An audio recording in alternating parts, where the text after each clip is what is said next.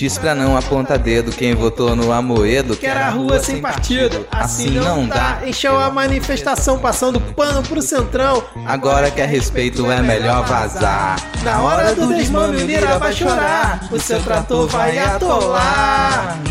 Família rachadinha também vai chorar, o chiliquento vai gritar.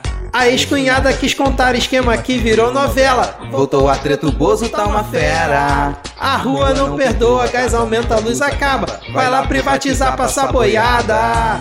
Na hora do desmame o Lira vai chorar, o seu trator vai atolar.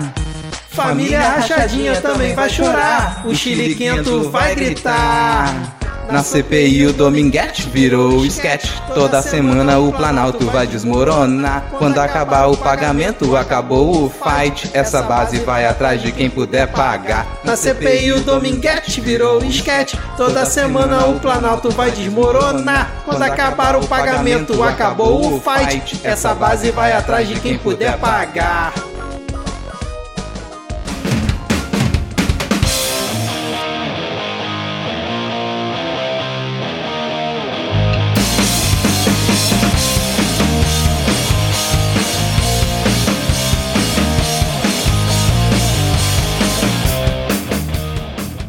Cidadão e cidadã, tudo bem? Eu sou Vitor Souza, falando diretamente do dia 6 de julho de 2021. Está começando mais um episódio do Midcast Política, o nosso formato que traz informação, pistolagem e bom humor na medida do possível, debatendo fatos que ocorreram na última semana e que influenciam no cenário da política nacional. E hoje aqui comigo temos ela, diretamente da terra de Fernanda Melchiona, ou Melchiona, Ad Ferrer. Tudo bem, Ad? Uh, finalmente, sou agradecida aí com. Não é um dos melhores nomes, mas pelo menos quem era apresentada com raiz, eu acho que já tá ótimo, né? É um Raiz, upgrade. terra, melhorou. É, não, não, tá bom, melhorou bastante. Muito obrigada, Vitor. E seguindo aqui o nosso trio de hoje, completando nosso trio, temos ele diretamente da terra de Nara Leão, Rodrigo Hipólito. Tudo bem, Rodrigo? Opa, não tá bem não, mas você hoje tá aí com o coração, né? Quente, aberto, é, não tá querendo realmente ofender ninguém. E tô aqui, cara, tempo seco, inverno, dificuldade pra respirar, não tão frio quanto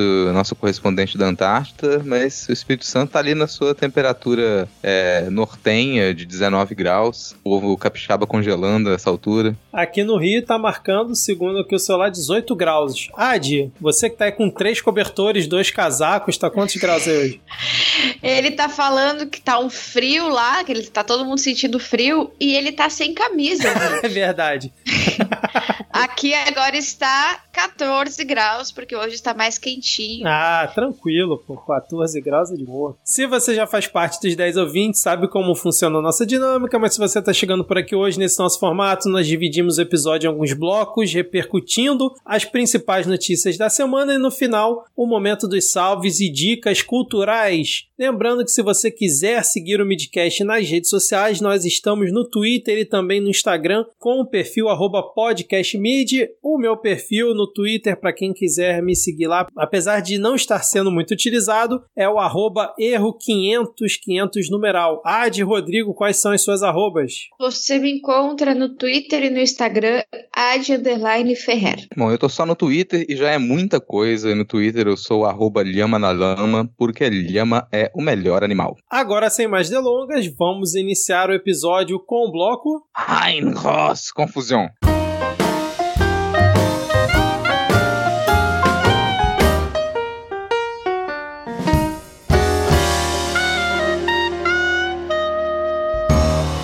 Começando aqui esse nosso primeiro bloco, vamos falar sobre ele, o super pedido de impeachment. Não é um super-herói novo, é uma junção aí de 123 pedidos de impeachment que já foram apresentados à Câmara, em que partidos políticos, parlamentares e entidades da sociedade civil aí protocolaram na última quarta-feira pedindo impeachment do presidente Jair Bolsonaro. Nessa lista a gente tem Gleisi Hoffmann, tem Alessandro Molon, Kim Kataguiri, Joyce Hasselman, Inclusive todos eles juntos participaram ali desse lançamento numa puta aglomeração. Tudo bem que tá todo mundo usando máscara, mas para que aquele bando de gente tudo ali juntinho, aglomerado? E agora temos essa nova tentativa, né, de pressão em cima do presidente da Câmara, Arthur Lira, para pelo menos pautar ou dar alguma resposta sobre é, algum pedido de impeachment, né? Inclusive o Molon estava comentando essa semana que ele espera que o Arthur Lira pelo menos diga sim ou não para eles poderem recorrer, né, junto ao plenário, porque a gente sabe bem que é uma tática, né, do presidente da Câmara quando não quer pautar o impeachment, ele nem responde para justamente ficar lá mofando. E aí eu queria saber de vocês o que que vocês acham, se vai surtir algum efeito ou se é mais publicidade aí de quem faz oposição ao governo. Isso que você falou da publicidade é uma coisa, é a própria resposta do porquê que teve aglomeração. Foi necessário a, a aquela aglomeração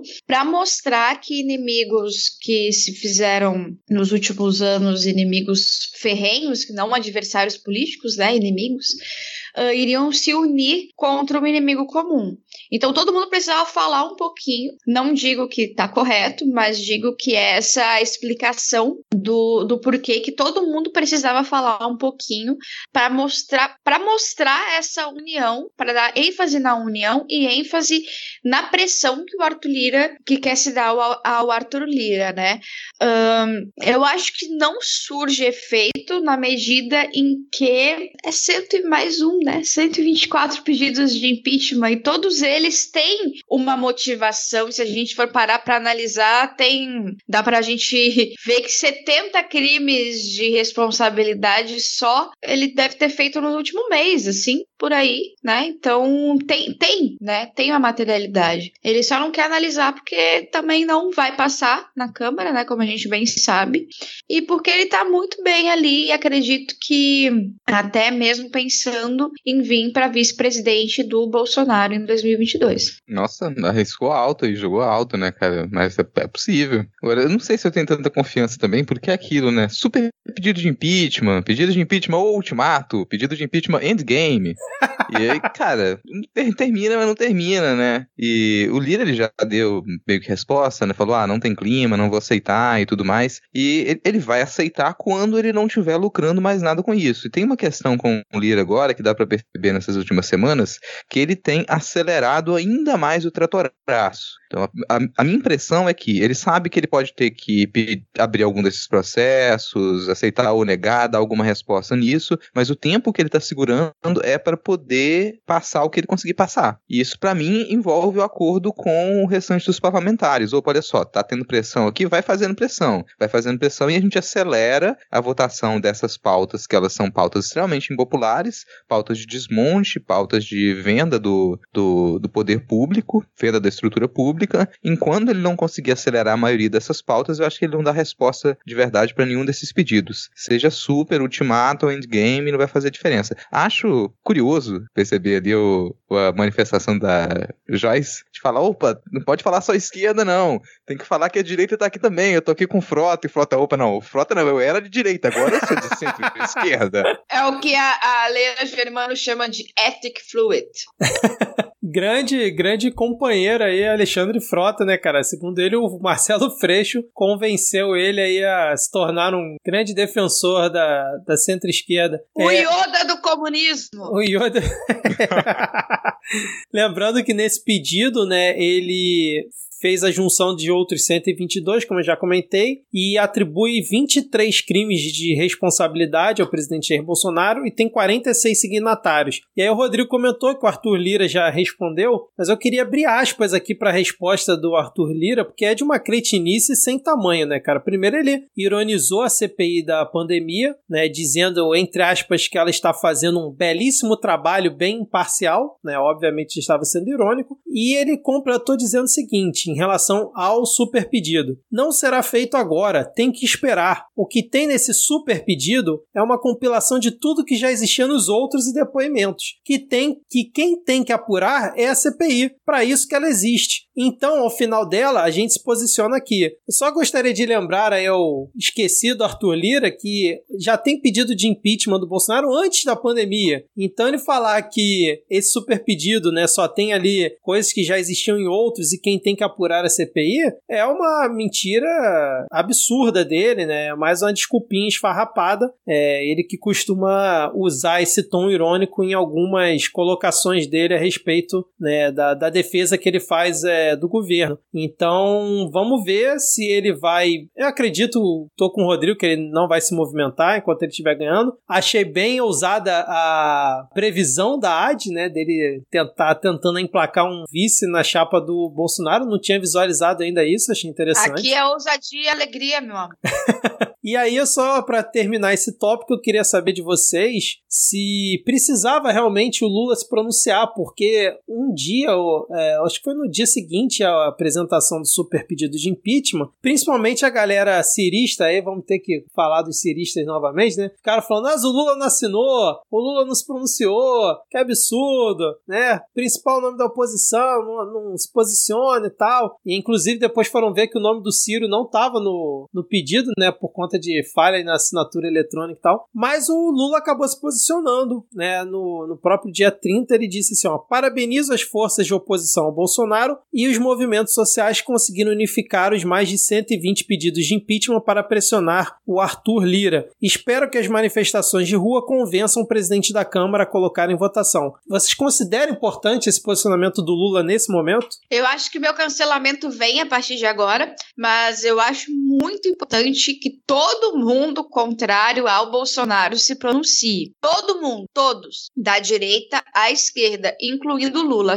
Acho um erro o Lula estar quieto, mas pelo que eu estou entendendo, ele está tentando ajeitar o marketing dele e o programa dele antes de fazer grandes, um, grandes pronunciamentos e estar realmente de fato na internet. Mas eu acredito que tenha sido importante, sim. E acredito também que é importante que a gente forme alianças com as pessoas que a gente normalmente não faria. E acho que aí é um, é um acerto do Lula também, ao dizer que ele só vai se pronunciar em relação as propostas para o Brasil e não em relação a, a, outros candidatos e erro de alguns outros candidatos. E aí acho que a gente pode puxar mais para frente, que eu sei que o Rodrigo quer falar sobre o Lula se pronunciando. Nem sei se eu queria falar não, assim, mas de todo modo, acho que só, só, só, se cria uma questão com o pronunciamento do Lula porque, por conta de análises do cenário. Então não é nada direto do que, que o Lula tem feito, do que, que a campanha dele tem feito, mas muitos analistas já tinham colocado uma pedra em cima da ideia de que o, o Lula não quer o impeachment e a estratégia do Lula não quer o impeachment do Bolsonaro, porque com o Bolsonaro na disputa ele com certeza ganha. E esses mesmos analistas consideram que, é, para boa parte dos adversários de Lula, Bolsonaro não estar na disputa será bom, porque aí você conseguiria construir essa outra via, você conseguiria disputar com o Lula. Enquanto o Bolsonaro estiver ali, não tem disputa, o Lula ganha com certeza. Uma das análises, para mim, ela faz, ela faz muito sentido, que é esses partidos de centro e os partidos de centro-direita quererem do Bolsonaro para poder ter alguma chance de competir né, né, nessa eleição. Agora, a ideia de que o Lula não quer o impeachment, que o PT não quer o impeachment para manter essa disputa com o Bolsonaro e vencer o Bolsonaro nas urnas é, em 2022, ela, tá, ela, eu acho que ela é meio equivocada, porque ela está considerando que o, o PT é um partido muito homogêneo e não não é assim que funciona. Está considerando que toda a estratégia de campanha do Lula daqui para frente, ela é uma concordância geral no partido e não é assim que funciona. E inclusive isso pode mudar de um momento para o outro. A gente está aí há um ano da mais de um ano das eleições e o pessoal tem que entender que as coisas mudam de uma semana para outra. Então tá tudo bem que uma estratégia de campanha numa semana ela considere, opa, não vou bater no Bolsonaro agora, porque ele já está caindo mesmo, não vou ficar gastando ficha com isso, não tem por que eu dar essa declaração. Mas uma semana depois, isso pode ser interessante. As pessoas têm que, têm que parar de imaginar que você tem um caminho e que o, a campanha política vai ter que seguir aquele caminho até o final. Não, você avalia a cada semana o que, que acontece e nesse sentido, nessa semana, nesse momento, a declaração do Lula foi importante e faz muito sentido. Irritou muito analista político que já tinha determinado que ia ser assim, assim, assado? Irrita, mas foda-se, né, meu amigo? Se você tá fazendo uma análise meia boca e ela dá errado logo na sequência, é problema seu. Agora, vocês não estão comentando algo que é muito mais importante. Muito mais importante que é a declaração do Partido Novo de que agora eles são a favor do impeachment do Bolsonaro. É, vem aí a onda laranja nas próximas manifestações, né, cara? Imagina a galera tudo perguntando: você já conhece o Partido Novo no meio da manifestação? Eu acho que não vai dar muito bom. Mas... Eu acho que daí aí alguém do PCO vai ser preso por uns 40 anos. Ah, será que aquilo que eu comentei no episódio passado ou retrasado, sei lá, que se o Marcel Van Hatten aparecer no trio elétrico, vão jogar de cima da pendurar com cuecão, será que a gente vai ter realmente essa cena acontecendo, gente?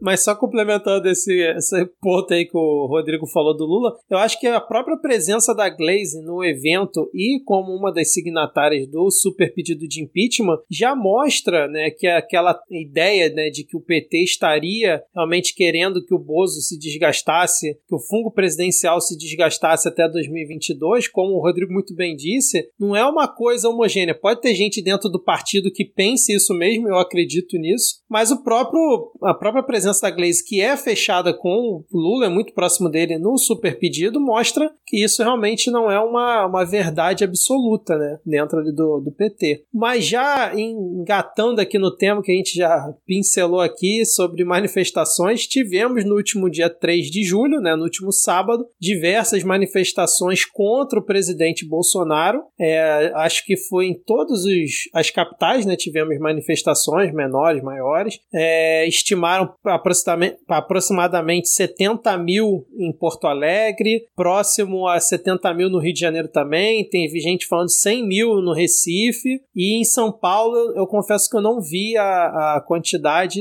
que, que tinham estimado, né? Mas foi muita gente, você via nas câmeras, nas imagens aéreas, era muita gente. E aí eu queria saber o que, que vocês acharam das manifestações. Pelo que contabilizaram, foram maiores do que no dia 19 de junho, que tinha sido de anterior. De acordo com a PM, foi menor. De acordo com a PM, a Paulista deu 5 mil pessoas. ah, foi essa dos 5 mil, cara. Verdade, tinha esquecido disso. 5 mil pessoas. É, porque eu, eu tô perguntando pra vocês, porque no final da manifestação em São Paulo, como diversas outras manifestações já ocorreram, né, principalmente no passado, recentemente eu não me recordo, mas no passado, algumas vidraças foram quebradas de banco, o pessoal tacou fogo lá em, dentro de uma agência do Santander, quebrou tudo e tal. Inclusive mandaram aqui no WhatsApp o painel do vidro, né, que 46 agências de banco ficaram com a vidraça intacta no trajeto do protesto de sábado em São Paulo, né? É, a Avenida Paulista é a via pública com maior índice de vidraças recuperadas após protestos em todo o mundo. É sempre bom a gente é, levantar aqui e lembrar as, as estatísticas é, importantes, né? Mas eu queria saber de vocês, é, esses movimentos que tiveram ali no final desse protesto podem causar uma reação como ocorreu, por exemplo, em 2013, lá nas jornadas de junho, quando tiveram ali uma, uma violência excessiva em alguns protestos e percebeu-se que as manifestações deram uma minguada. Vocês acreditam que isso seja possível, já que nessa manifestação agora aglutinaram outras forças que não só de esquerda, ou é um contexto completamente diferente? É um contexto bem diferente. Mas isso não significa que algumas coisas elas não possam acontecer. Aliás, as análises que a gente fez com relação ao que poderia acontecer nessas manifestações, em certa medida, elas se verificam porque a gente falou coisas que elas são meio óbvias, assim. Mas que muita gente gosta de ignorar o óbvio. Uma das coisas que a gente considerou é que sim, pelo cenário que a gente tem, era provável que nessas próximas semanas, que foi quando aconteceu é, essa última manifestação, você tivesse uma tentativa de sequestro de pauta. A gente falou nisso porque aparentemente você tinha um interesse maior de empresariado que desembarcava do governo Bolsonaro, você tinha um interesse de grandes influenciadores, muita gente que está em cima do muro começa a se posicionar. E é aquilo, chega um ponto em que ser contra o Bolsonaro é o mínimo, né? É o mínimo. Então a pessoa vir em 2021, depois de todo esse tempo, falar, nossa, fora Bolsonaro, não é nada diferente de estar em cima do muro. Não é nada diferente de falar, não estou com a esquerda, só estou dizendo fora Bolsonaro. E o meu candidato vai ser outro. Aquilo começou a se misturar. Houve essa tentativa. Já, os jornais já começavam a, a soltar editais falando falando, nossa, a manifestação tá só vermelha, a gente tem que levar o verde e amarelo para lá, a gente tem que não, não pode seguir sindicatos e, e organizações porque vai atrasar. O sindicato demora muito a organizar a manifestação. Se for assim, vai ser só daqui a um mês. Vamos para a rua mesmo assim, esquece a organização, que obviamente não funciona, né? Por enquanto, as manifestações elas continuam encabeçadas. Então você observa o que acontece, não só na Paulista, mas em outras capitais também. Você tem é, lideranças de esquerda que falam na manifestação, lideranças de esquerdas que puxam as manifestações, lideranças de esquerdas com bandeira, os partidos eles estão presentes. Então aquilo tem uma certa organização. Pessoas de direita, base do governo, que desconsiderarem isso, podem acabar como um desavisado com a camisa do Palmeiras que cai no meio da torcida do Corinthians. E aí você já imagina o que, que vai acontecer, né? Então o desavisado que ele vai para lá, vou, vou fingir que isso aqui não é uma manifestação de esquerda, para tentar roubar a pauta de novo, vai dar confusão. Esse é um dos pontos. Outras coisas que a gente também comentou é que você vai ter um novo direcionamento da mídia com relação a isso. Até que um jornalista se fira, até que a polícia comece a rebater, a jogar bomba à torta direito, e não vai demorar para isso acontecer também, sabe? A polícia não vai aceitar essas manifestações como manifestações de esquerda. Isso, esse, essa última manifestação foi um teste, porque se você consegue fazer um sequestro de pauta, se começa a ter mais presença dos apartidários, se começa a ter mais presença verde e amarela, se começa a ter bandeira do novo, do PSDB, a polícia vai tender a dar dois passos atrás. Não vou atacar essa galera. Agora, se continuar ser uma manifestação nitidamente de esquerda, só com bandeiras de partido de esquerda, com bandeira sindicalista, com esse pessoal, com as lideranças de esquerda falando entre elétrico, a polícia vai tender a rebater com violência só a presença naquelas manifestações. Isso é o que eu imagino que vai acontecer. Eu acredito que a tentativa de roubo de pauta falhou dessa vez, vai falhar nas próximas manifestações, vai acontecer essa tentativa. Os manifestantes vão ter que lidar com esse povo da direita e da base do governo que vai querer marcar presença, e na medida em que eles não conseguirem, a polícia que já está irritada e que é a verdadeira base do governo ali, são os policiais militares, eles vão começar a reagir com mais e mais violência a manifestações que estão razoavelmente simples, razoavelmente pacíficas, assim. E a dúvida que vai ficar é como que a grande mídia vai responder a isso. Como que eles vão noticiar isso dessa vez? Se vão repetir os mesmos erros dos anos passados ou se isso vai mudar agora. Bom, eu tendo a, concordar com o Rodrigo, assim, e não tenho muito mais a colocar, a não ser que eu acredito que algumas coisas a gente poderia pensar mais estrategicamente, mais friamente. Por exemplo, eu acho que Playboy tem que apanhar? Eu acho que Playboy tem que apanhar. Mas a pergunta é quando que eu vou bater no Playboy? De preferência quando a polícia estiver virada de costas para mim, para eu não ser pega em flagrante batendo no Playboy. De preferência, não na frente da minha mãe, né? Então a gente tem alguns limites.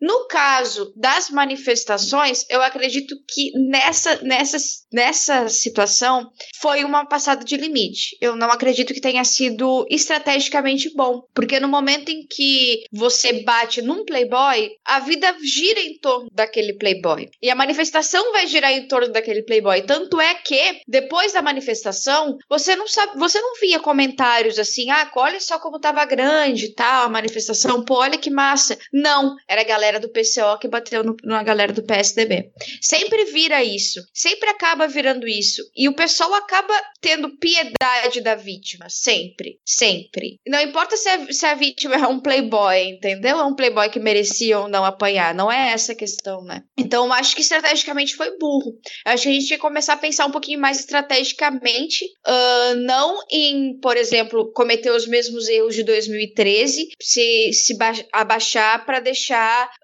que a polícia pegue nossos, nossos parceiros da esquerda, galera anarquista e coisa e tal. Não acredito que seja o lado correto, mas eu acho que a gente deveria pensar um pouquinho mais em questão de violência com o outro. Com o outro. Não, não tendo pena da vidraça, mas pensando na violência com o outro, em como isso vai soar depois. Porque a imagem da manifestação, ela é importante. Por incrível que pareça, ela é importante. A gente não pode deixar de marcar determinados pontos. Como, por exemplo, é importante que tenha bandeiras de partidos para que se marque presença desses partidos ali, para que se marque qual é a ideologia daqueles partidos. É importante que se use vermelho também, ao mesmo tempo que se use verde e amarelo, etc, etc, etc. Agora que o verde e amarelo não não sei, não caberia muito bem usar, mas tem gente que acredita que ainda há um resgate desse desse símbolo. Beleza, eu eu respeito você.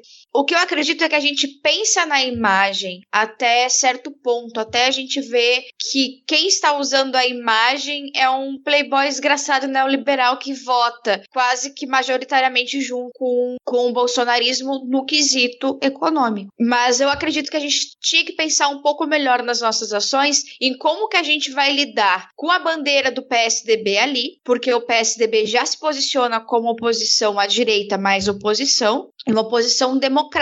E eu acho que agora, contra o Bolsonaro, a questão não é esquerda versus direita, a questão é democracia versus barbárie. E acho que algumas coisas, algumas concessões a gente tem que fazer sem perder a nossa essência, sem perder o nosso simbolismo, mas algumas coisas a gente tem que tolerar, porque se a gente não fizer certas concessões, a gente não vai conseguir derrotar o Bolsonaro. A gente não tem capacidade sozinho, puramente, de derrotar o Bolsonaro. Acredito que que a AD está dizendo que, peraí, vamos reconhecer os, os, nossos limites. Se a gente simplesmente começa a, a tocar o terror a lá PCO, a gente não consegue reconhecer os limites. E é um pessoal completamente alucinado. A gente não pode simplesmente ir pra rua e perder o controle. A ação direta não é perder o controle. Uma coisa é ação direta, outra coisa é agir como o pessoal do, do PCO agiu. Isso é uma coisa que a gente conhece da, da prática é, deles há bastante tempo. E aí você perde outras coisas que elas são muito mais problemáticas, sabe? Você vai se dar o trabalho de ficar de, de bater no pessoal do PSDB, de, de queimar a bandeira do PSDB, quando tinha bandeira anticomunista, bandeira varguista no protesto, sabe? Isso aí é o tipo de coisa que você não pode ter. Você vai permitir uma bandeira anticomunista num momento como esse? Não, cara, não dá para você permitir bandeira anticomunista no protesto. Então, você vai permitir Getúlio Vargas de verdade. Eu acho que é. a galera ainda não entendeu quem era Getúlio Vargas. Eu vi muito pessoal falando: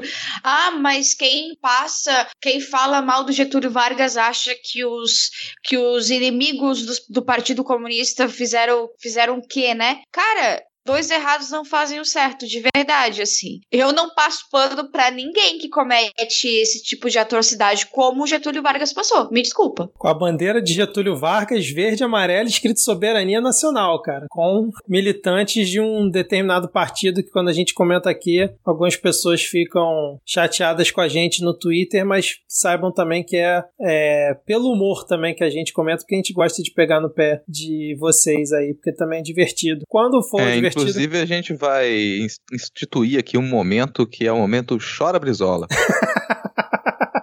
Agora, só alguns comentários em relação ao que vocês falaram. Eu, eu, achei totalmente desnecessária a violência do, lá dos militantes do PCO. Até a gente comentou isso lá rapidamente no nosso grupo. Principalmente porque, assim, é, qual é a relevância do PCO né, na, na, vida, na vida política, por exemplo, do Congresso e na, na própria liderança dos protestos? Então, assim, a partir do momento, é, é a minha visão, né? Eu concordo com o que a Ad falou da questão de, de playboy e tal, realmente liberal, vota com a pauta Bolsonaro, mas a partir do momento que você tem o governador daquele estado que é contra o Bolsonaro, o protesto é fora Bolsonaro, o partido já se posicionou contra o Bolsonaro, e aí beleza, você tem lá o partido no, no Congresso que vota a maioria das pautas em favor, é, alinhados com o Bolsonaro, mas o PDT também vota, e aí você tem que ver também que cada, é, cada parlamentar, vamos dizer assim, apesar de existir o bloco do partido e tal, muitos parlamentares acabam votando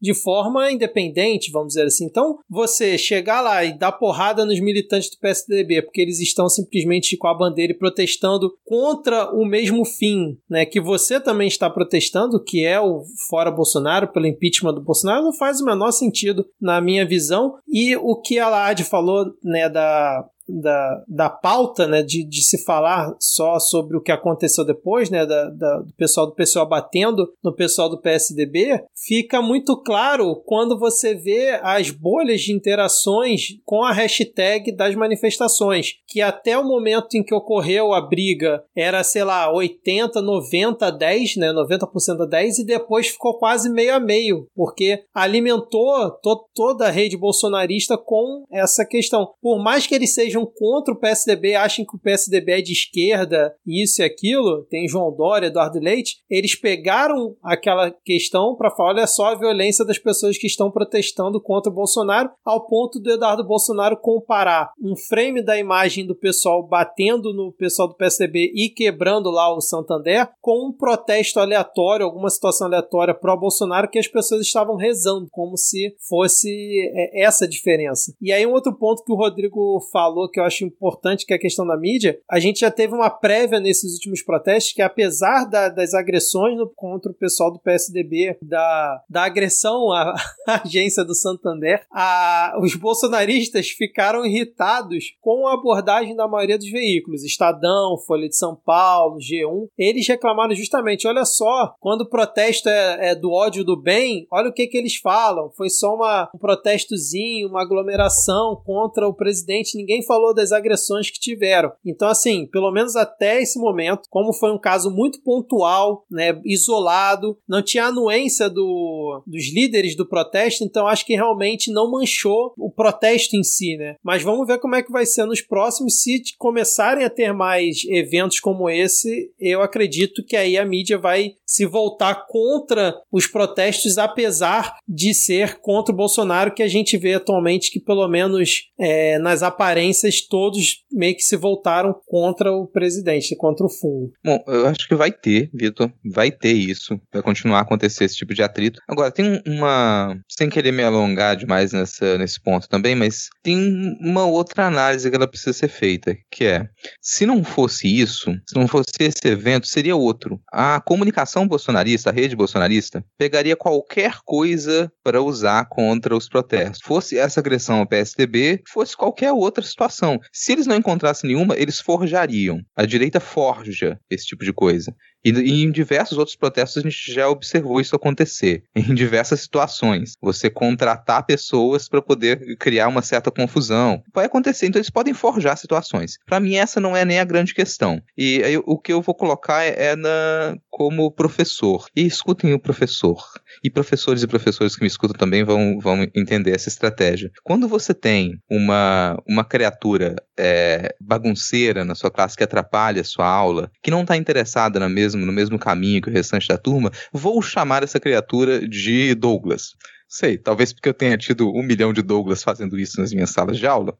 Tá lá o Douglas. O Douglas virando carteira, o Douglas criando o, o, caos, o Douglas atrapalhando a aula. Você vai simplesmente tacar o terror em cima do Douglas? Você não vai agredir a criança. Não, você não vai fazer isso. Você não vai amarrar o Douglas na carteira. Não, você vai chamar o Douglas para te ajudar. O Douglas vai continuar a ser o Douglas, mas você vai chamar o Douglas para te ajudar, ele vai sentar do seu ladinho ali e vai te auxiliar a controlar o resto da turma. A partir daquele momento, o Douglas ele não domina mais a aula, você continua dominando a aula. Quem domina atualmente esses protestos, quem está encabeçando é a esquerda. É muito mais produtivo, muito mais lucrativo você subjugar os interesses de um partido como o PSDB, que ele está em franca franca decadência e fazer com que ele obedeça às regras da sua aula do que você simplesmente tentar expulsá-lo. Você perde quando você faz isso. Então, se você está no poder, se você está no comando da manifestação, se mantenha no comando da manifestação. Perfeito, cara. É isso aí. Concordo com você e não tenho mais nada a acrescentar nos autos. É... Eu queria deixar o próximo tópico para a Ad puxar por merecimento e por ser ali da região do, do nosso próximo tópico.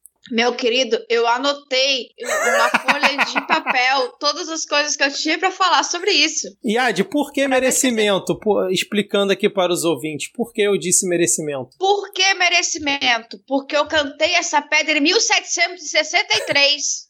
E teve gente que negou, teve gente que me chamou de mentirosa. Disse que não tinha como um homem bonito, cheiroso desse ser viado. Eu falei. Eu falei que só tinha como ser viado. Eu disse que não tinha outra opção. Enfim, Eduardo Leite se assumiu homossexual, disse que ele é um, ele não é um gay governador, mas um governador gay, sabe-se lá o que ele quis dizer com isso. Mas, para começar, eu tinha razão. Uh, os... não, é porque assim, eu não sei se você sabe, né? Mas quem colocou ter razão e ser feliz em, em polos opostos, é uma pessoa completamente infeliz, porque isso não existe. A felicidade está em ter razão, e eu tenho. uh, mas o, já tinha rumores aqui na cidade, quem não sabe, o Eduardo Leite é aqui da minha cidade, Pelotas. Então, quando ele assumiu a prefeitura da minha cidade, eu assumi como repórter de política. Então, a gente tem carreiras que mais ou menos se cruzam em determinados momentos. E algumas histórias aí já aconteceram que já me fizeram ter certeza de sua homossexualidade. Ele nunca negou, mas também nunca confirmou, até que ele assumiu no programa do Bial. Um, Para quem diz que ele está usando a pauta LGBT e enganando as pessoas, é mentira, é real sim. Ele, ele é homossexual. Agora, se ele está utilizando a pauta LGBT, o tempo irá dizer. Por quê? Porque Eduardo Leite, quando prefeito da cidade, também recebeu muita pressão da comunidade LGBT para ele liberar recursos para a parada LGBT. Inclusive, eu estive em várias manifestações e que pediram para o prefeito para liberar essa verba, que ele não queria liberar por, um, por algum tempo. Além disso, ele também votou no, no Bolsonaro e até pouco tempo não se se dizia uh, arrependido de ter, de ter votado. Ele é do PSDB, ele é neoliberal, mas ele se esquece de uma coisa quando ele fala sobre ele ser um governador gay e não um gay governador. Quando ele bota isso, eu acho que ele quer se afastar um pouco da militância LGBT. Eu acho que o governador se esquece que é por causa da militância LGBT que ele pode dizer tranquilamente a sua sexualidade, né? Foram pessoas morreram durante esse tempo todo para que ele possa dizer: eu sou um governador homossexual, eu namoro um médico, inclusive aí da terra do nosso querido Rodrigo aí, Rodrigo, mais um, mais uma ponte entre nós, cara, veja bem. A forma como ele usa, sim, foi uma forma política, porque o sair do armário é uma forma política e eu gostaria de deixar isso bem claro.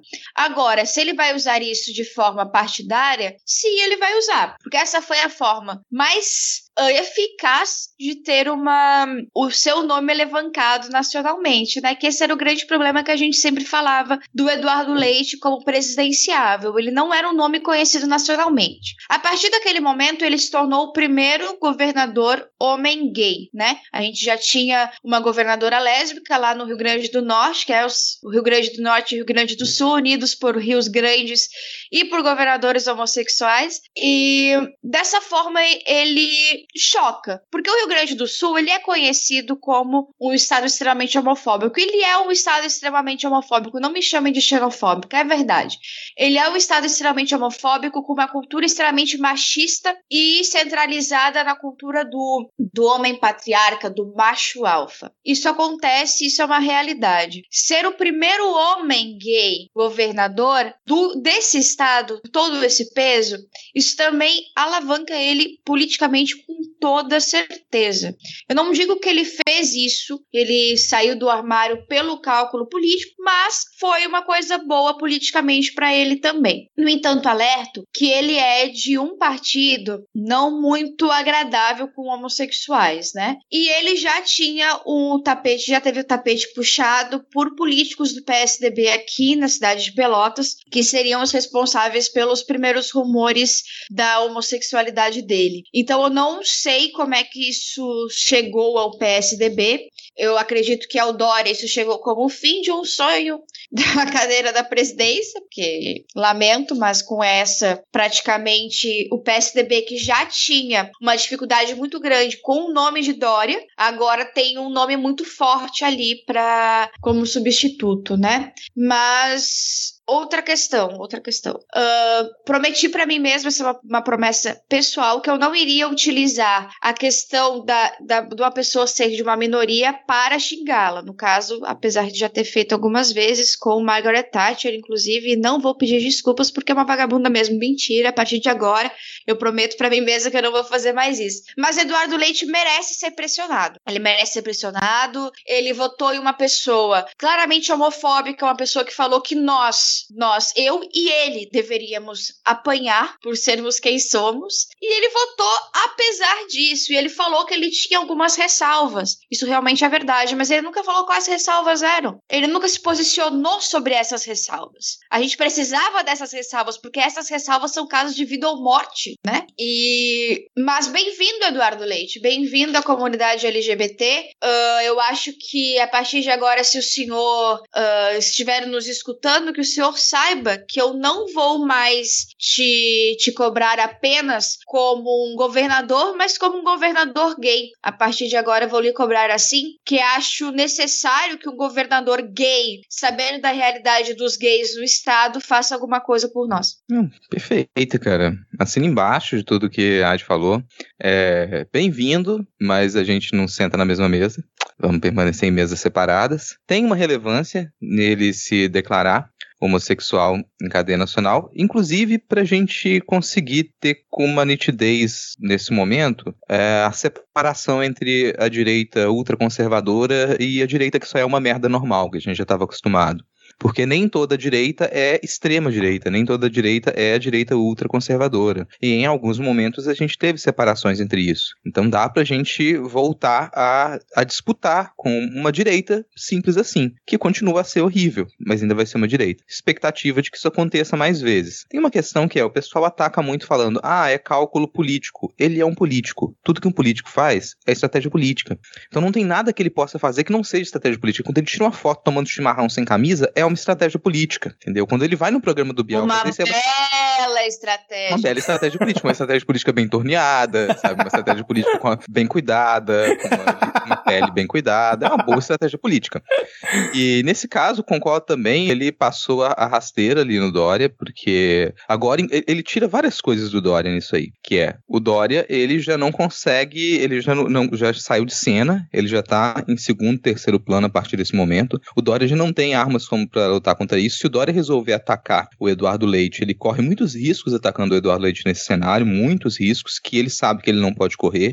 Nem a piadinha de ficar respondendo o Carlos Bolsonaro dizendo: Olha minha calça apertada, fazendo cena, porque era é, isso que o Dória fazia na sua campanha ali no Twitter, é a velha ideia de, de mostrar gays como engraçados, gays como palhaços, que era fazer piada sobre a calça apertada. Então isso aí também já fica meio estranho se ele começar a fazer. O Eduardo Leite deu uma, uma jogada de xadrez ali muito boa. E eu acredito que ele, é, acho que o Vitor já tinha comentado isso antes em off aqui, ele deu um passo adiante daqueles que queriam atacá-lo. Provavelmente estavam armando já para fazer uma movimentação contra ele nas redes, apontando a homossexualidade dele, e antes que fizessem isso, ele veio a público e ele falou: cadê o problema? O problema não existe. Então isso é muito bom. Deixa o aviso aqui também para colegas militantes das esquerdas em rede, é uma coisa que a gente já conhece, assim.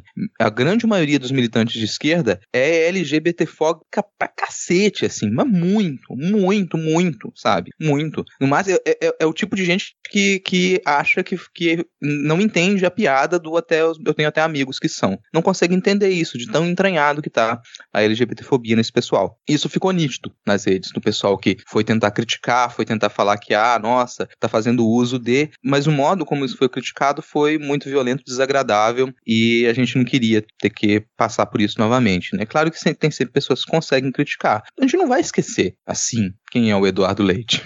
Se você é uma pessoa que está dentro do campo de esquerda e você achar que isso aí vai te fazer esquecer quem é o Eduardo Leite, colega, assim, sua formação está muito fraca. Sua formação está muito frágil para você achar que só porque ele deu essa declaração, isso aí vai poder confundir o cenário. Não, não é assim que funciona. Outro ponto é que é, não dá para negar que historicamente as esquerdas elas não deram quase espaço nenhum para pautas que elas são entre muitas aspas chamadas de identitárias. Isso por muito tempo fez com que essas minorias elas encontrassem abrigo na direita ou na centro-direita. E aí na hora que você faz essa crítica, esquecer que a gente tem uma culpa enorme no histórico das organizações de esquerda de não abraçar pautas que a gente poderia abraçar em qualquer momento e vir com aquela ideia de que isso desvia o debate, desvia uh, o foco na luta de classes, é estúpido, é absurdo. E a gente continua cometendo esses erros em diversos cenários. Então, isso, isso é uma coisa que a gente deveria começar a pensar na hora que uma estratégia política como essa, que é verdadeira, ela é colocada pra gente. Como que a gente respondeu? E foi triste o modo como militantes de esquerda responderam a isso. Perfeito, perfeito. Tem muito a acrescentar.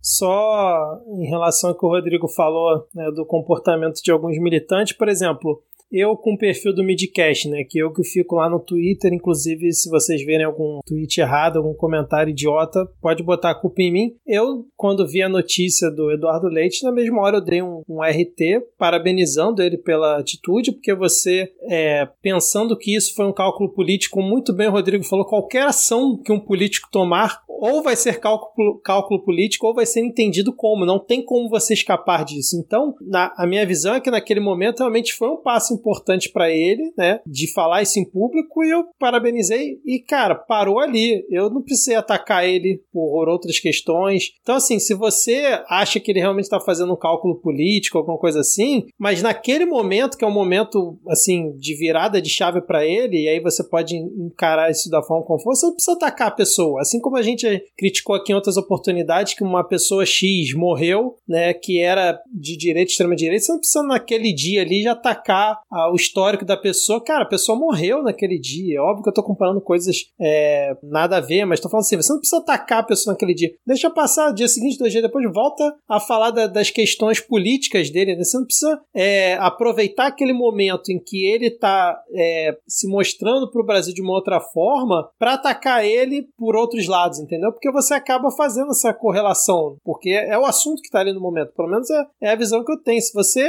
não tem muito o, o que falar, muito contribuir, simplesmente não precisa falar nada, né? E, vai, e o que o Rodrigo comentou foi perfeito, que assim, recebeu muito ataque, cara. Foi, foi, eu achei muito feio, muito feio. E, obviamente, é, isso a gente fazendo a, a famosa autocrítica aqui do nosso lado, mas, obviamente, do lado de lá, na extrema-direita, que é, como o Rodrigo falou antes, tem a direita ruim é a extrema direita, inclusive para a extrema direita, a direita ruim é a esquerda, né? Sempre bom lembrar. A reação da base bolsonarista foi uma piada, como sempre, né? Porque eles, eles praticamente disseram que o Eduardo Leite não podia se assumir gay, porque ele tinha, não é aquele velho papo, né? Eu não quero saber o que ele faz entre quatro paredes, ele é um governador, ele não precisa ficar falando da orientação sexual dele, isso não importa se ele é ou não governador eficiente e tal. E obviamente sempre com aquelas piadinhas homofóbicas, incluindo, claro, o presidente da República, o fungo presidencial, que ironizou, né, que ele tinha saído do armário, ficou rindo, ah, ele saiu do armário, ha.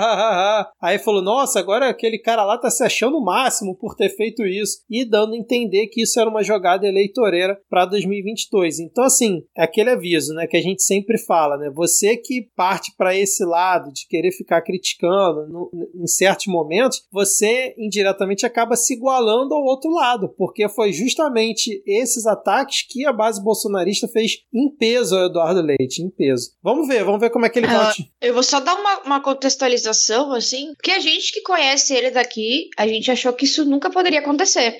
Porque ele é de uma família extremamente conservadora.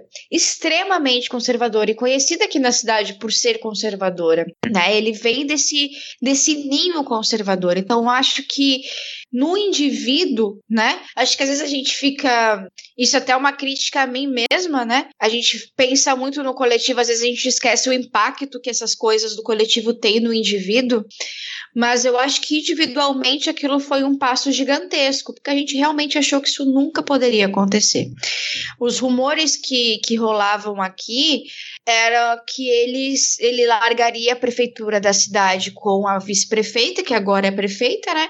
E ele largaria porque os pais não, não tinham deixado ele sair do armário como prefeito da cidade, que era um desejo dele, para que ele pudesse viver a vida dele livre. E ele, de fato, passou um tempo longe da prefeitura da cidade, eu não sei confirmar se foi, se foi em razão disso, mas ele passou um, um momento longe da cidade e sem, sem a gente saber notícias assim de onde ele estava e tudo mais.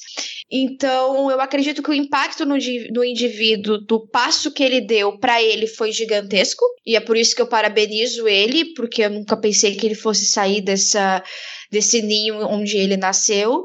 E parabenizo por enfrentar, porque você, você ser um LGBT numa sociedade homofóbica já é ruim. Agora você ser uma pessoa amplamente conhecida, né, recebendo uh, tudo quanto é tipo de piadinha do próprio presidente da República é outro nível.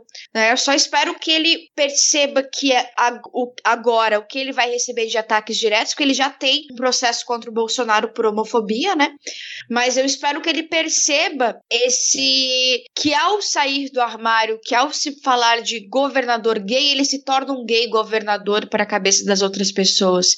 E a partir daí é que as coisas ficam ruins. Não é a gente que se coloca como gay alguma coisa. São as outras pessoas que fazem isso com a gente, nos colocam nessa caixinha para sempre e tudo que a gente faz, faz, mas é gay. Faz, mas é gay. Faz, mas é gay. Uh, eu espero que ele perceba isso, que ele use isso em favor para a comunidade. A gente não pode ter simplesmente um governador gay e sofrer do jeito que a gente sofre dentro desse estado. Sofrer com, com as ameaças que a gente sofre, com a cultura que a gente tem, com os ataques homofóbicos dentro de CTGs. Isso não faz o menor sentido. Nós temos um governador gay. O governador gay agora tem que, tem que se mostrar para que veio. Eu vou sempre bater nessa tecla assim, duas dicas para quem quiser se manifestar nas redes em outros momentos que isso acontecer. Tem duas possibilidades muito simples, assim. Você pode se manifestar e dizer: Eu quero LGBTs declarados em todos os lugares, porque eles estão em todos os lugares. Estão em todos os lugares, então tem, pode se declarar em todos os lugares. Porque, de repente,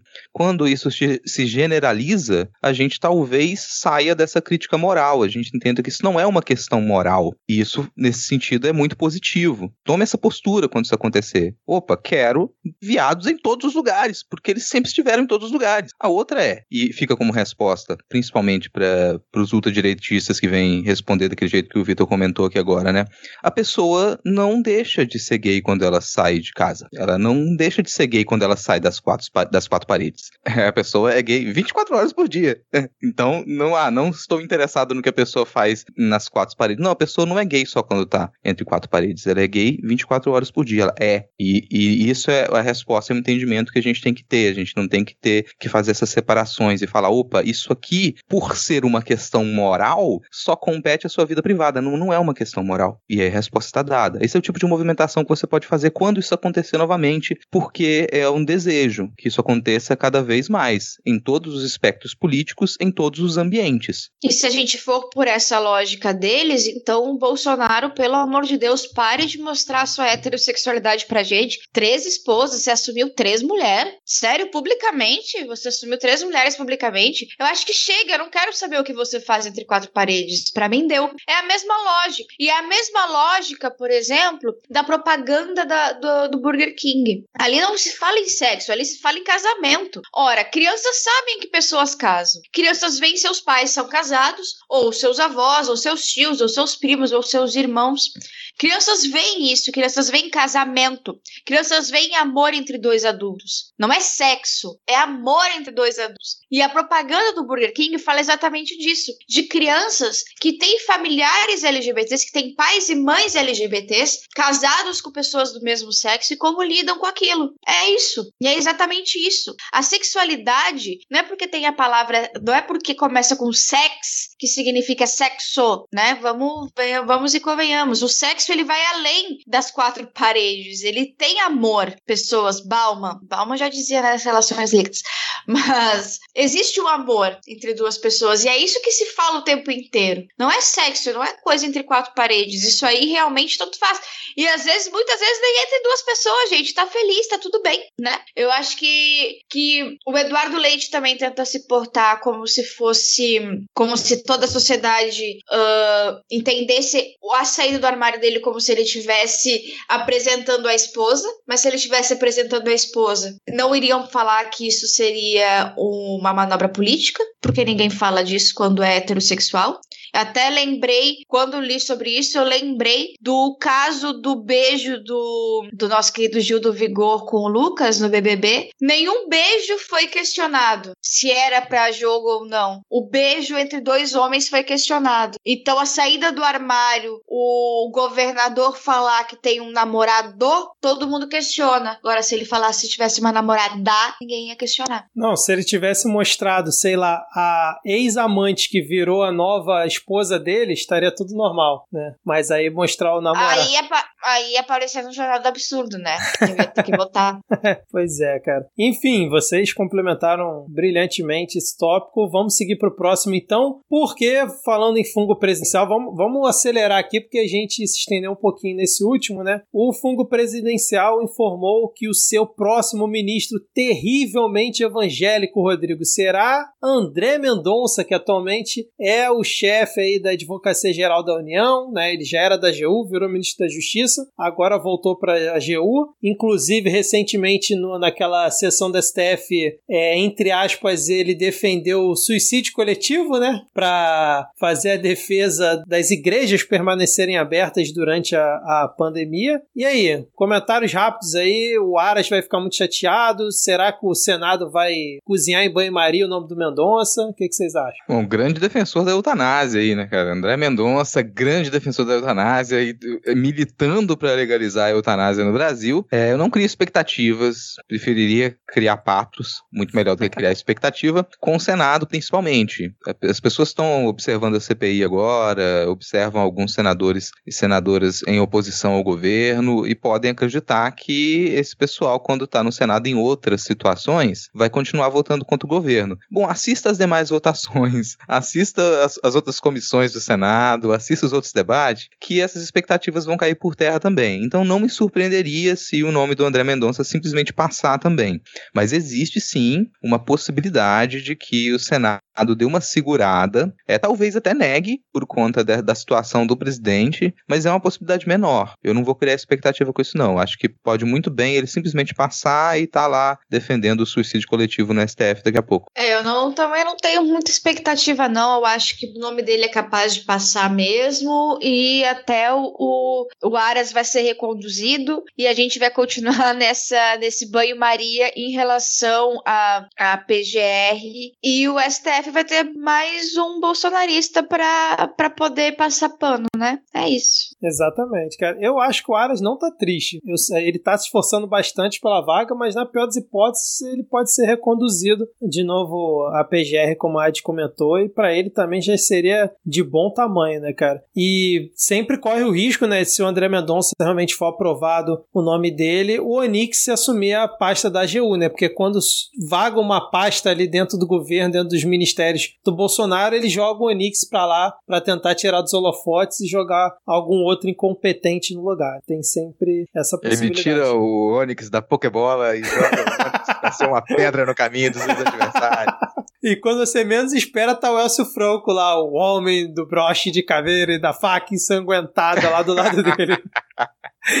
Ai, que inferno, cara. Bom, o próximo tópico acho que a gente não tem muito o que falar, porque é, é chover no molhado de uma coisa que todo mundo já sabe, mas gerou muita repercussão nos últimos dias, que foi o UOL é, meio que fazendo um clickbait para o seu novo podcast, né? O, o UOL Investiga, que é capitaneado pela jornalista Juliana Dalpiva, onde ela mostra um áudio da ex-cunhada do Jair Bolsonaro falando diretamente o nome dele, dizendo que ele sabia dos esquemas de rachadinha dentro do gabinete dele e do filho Flávio Bolsonaro, né? Ela comenta que o Bolsonaro tinha pedido para demitir o irmão dela porque ele teria se recusado a devolver a maior parte do salário dele como assessor. É uma, um, uma informação nova no sentido de fazer essa ligação direto ao Bolsonaro. Tem muita gente esperando que vai ter um áudio do Bolsonaro afirmando que fazia esse esquema dentro desse podcast. Eu não acredito, porque é difícil você ter uma pessoa com áudio falando que está cometendo crimes, mas eu queria saber se vocês têm alguma expectativa, o que, que vocês viram aí de novo, porque era um esquema que todo mundo já sabia, né? Eu não tenho expectativa de que vá sair um áudio do Bolsonaro, mas eu tenho expectativa de que vá sair cada vez mais provas. Eu, inclusive, coloquei nas dicas, nas dicas culturais desse podcast, eu achei bem interessante, assim, pelo menos o primeiro, o primeiro episódio que saiu, né, do dia da nossa gravação. Quando sair esse, esse episódio, vocês já vão ter ouvido tudo, então provavelmente vai ser legal. Ou não, ou lamento muito por vocês terem perdido todo esse tempo, e por nós termos perdido todo esse tempo. Mas uh, pelo menos eu gostei do primeiro, do primeiro episódio, acho que tem potencial. A questão das rachadinhas parece ser uma coisa muito menor, porque a gente sempre. A gente já sabia, a gente já desconfiava e tudo mais. Mas quanto mais provas surgem, mais a gente percebe que, que as rachadinhas elas não eram questões apenas da, dos filhos. Ele era encabeçado realmente por Jair. Uh, quando a gente fala que a gente já sabia, a gente tinha desconfianças em algumas pequenas provas. Mas é importante que a gente tenha um número máximo possível de provas para que haja uma possível condenação, uma possível investigação. Né? Ele não pode ser condenado enquanto presidente da República, porque ele foi, esse foi, foram crimes, expostos crimes supostamente cometidos quando ele era deputado. Uh, mas é importante ter uma, uma, uma quantidade, maior quantidade possível de provas. Eu acho que a gente tem que parar um pouco de pensar que a gente já sabia e começar a ficar feliz com as provas que aparecem, que se avolumam. Quanto mais prova, melhor. Quanto mais prova, melhor. concordo e assim, gente, peculato. A gente fala rachadinha e vamos continuar usando rachadinha, é, mas é peculato, é peculato. Então, é um abuso da confiança aí pública, né, do servidor público, ele desvia não só dinheiro, como qualquer outro bem móvel que ele, ele faça, ele venha do, do fundo público. E é o que a gente tem, no caso de toda a família Bolsonaro. Nesse caso, ainda não tão demonstrado assim, porque você tem os áudios ali e tudo mais. Eu acho que o áudio faz diferença também para a comunicação, para facilitar as pessoas entenderem o que está acontecendo. Um áudio para muita gente a pessoa percebe aquilo como uma prova até mais robusta do que uma prova é, de fato. No caso do Flávio, a gente já teve provas, inclusive. A gente já teve provas, estava lá e boa parte dessas provas elas foram invalidadas pelo próprio STF, se não me engano. Aquilo ficou lá na dúvida. Agora se volta para a primeira instância ou se vai ser investigado pela, por uma comissão especial lá do Rio de Janeiro. Então, no caso do Flávio, já está bem demonstrado. A novidade aqui para gente é o envolvimento direto do, do Jair. É, o pessoal até protocolou o pedido de formação da CPI da Rachadinha. Péssimo nome, assim, cara. CPI das Rachadinhas, é. né? Gente, vamos lá, por favor, né? Cadê, cadê a criatividade para criar nome para grandes esquemas de corrupção? Tá perdendo aí. Então, quiseram... CPI do Bolsoduto, alguma coisa né? assim. Né? Qualquer coisa, cara. É, CPI da família. É CPI da família, vamos acabar com o nome família, vamos destruir o nome família. Mas não acredito que vá ser aberto, que vá ser aceito, inclusive por conta disso que a Ad falou, porque você não, você não pode condenar condenar ou acusar o presidente agora por um crime enquanto ele está como presidente cometido antes dele, dele ser empossado. Não dá para fazer isso. Então é meio que uma perda, um pouco de perda de tempo, mas no atual cenário, né, tudo é possível. Tem muitas dúvidas de que isso vai para frente, mas que isso mina cada vez mais a base do Bolsonaro, faz com que ele tenha cada vez menos valor no cenário político, sim. Nesse sentido, faz uma diferença danada. É, eu também concordo que essa questão da CPI da rachadinha, não só com o nome, mas como é, acredito que talvez nem tenha assinatura suficiente, mesmo se tiver, dificilmente Pacheco ou até mesmo STF é, mandaria abrir essa CPI por ser coisa retroativa quando ele era deputado, enfim. Mas é uma. Eu achei importante para realmente manter em foco o assunto, né? E ficar minando ali a, a popularidade do Bolsonaro. E aí, ouvindo a Adi falar aqui, eu me dei conta de que a, a minha introdução sobre o assunto foi tão desanimada, tão acostumada com o absurdo, que realmente às vezes você não para e, e, e analisa por outro ponto, né? Que a gente está tão imerso nesse chorume que é o governo Bolsonaro desde que ele começou e tudo que está envolvido ali com ele, que você acaba. Ah, isso é mais uma daquela da rachadinha que não deu em nada, né? E realmente pode ser que. Uma coisa boa que foi bom o Jornal do Absurdo, e recomendo a todos que agora mudou também o horário para quarta-feira, depois da CPI. Mas fazer o Jornal do Absurdo me faz sempre pensar nisso, sabe? Me faz sempre pensar que a gente, às vezes, a gente tá relativizando absurdos e aceitando os absurdos, assim, quando não, gente. É muito dinheiro. Pensa o tempo que ele ficou deputado, pense o tempo que ele ficou na política, o tempo e o dinheiro que foi movimentado. É, é muito dinheiro no final das contas. E para fechar aqui esse nosso primeiro bloco, vamos aqui mais uma vez falar sobre a mamata que nunca acaba dos militares. Essa semana na coluna da Malu Gaspar, que dinheiro extra né, que o governo destinou ao SUS no combate à Covid-19, né, naquele orçamento de guerra né, que não tinha é, vinculação com teto de gastos e tudo mais, teria sido destinado para bancar gastos do dia a dia ali dos militares, cara. Vocês estão surpresos com isso? Cara, braço forte, mão leve. O braço forte vai mamar e a mão amiga encobrir, Lucas Silveira.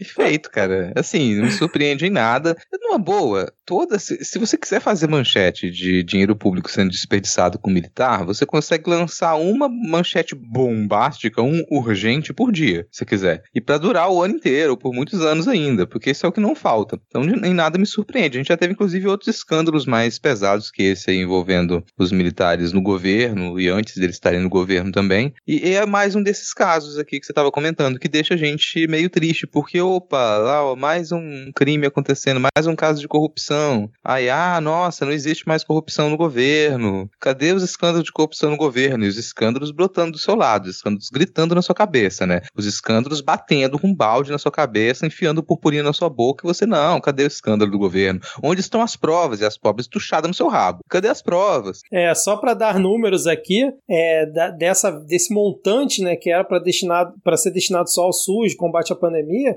140 milhões né, foram para o Ministério da Defesa, sem qualquer justificativa. Lembrando que o Ministério da Defesa tem um orçamento maior do que o do SUS, por exemplo, e é, desses, desses valores, né, por exemplo, 80 milhões foi para a Secretaria de Aviação Civil, é, e desses é, 140 milhões, 130 milhões foram empenhados para é, irrigar 184 unidades militares que nada tem a ver com os hospitais. E mesmo se tivesse a ver com os hospitais, os hospitais militares, eles não tratam doentes civis da Covid-19. Inclusive, estão extremamente ociosos e o TCU soltou um parecer essa semana, né, é, sugerindo, porque acho que o TCU não tem esse poder de obrigar, mas recomendando que fosse utilizada a estrutura dos hospitais militares para atendimento dos civis, tamanha a ociosidade do sistema de saúde das Forças Armadas. Enfim, teve inclusive 22 milhões para comprar veículos de tração mecânica e 1 milhão para comprar uniformes. É, é, esse o tamanho aí da mamata, mais uma mamata dos militares, malditos milicos. E agora, Rodrigo, para onde que a gente vai? Agora, agora a gente vai pro ponto da pauta.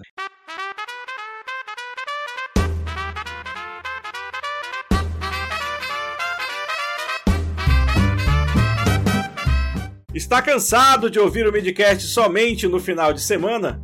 Seus problemas acabaram! Conheça conteúdo exclusivo para apoiadores do Midcast. Para participar, acesse picpay.me barra midcast ou padrim.com.br barra midcast e participe da nossa campanha de financiamento. Apoie a mídia independente e deixe nosso trabalho ainda mais supimpa. Obrigado!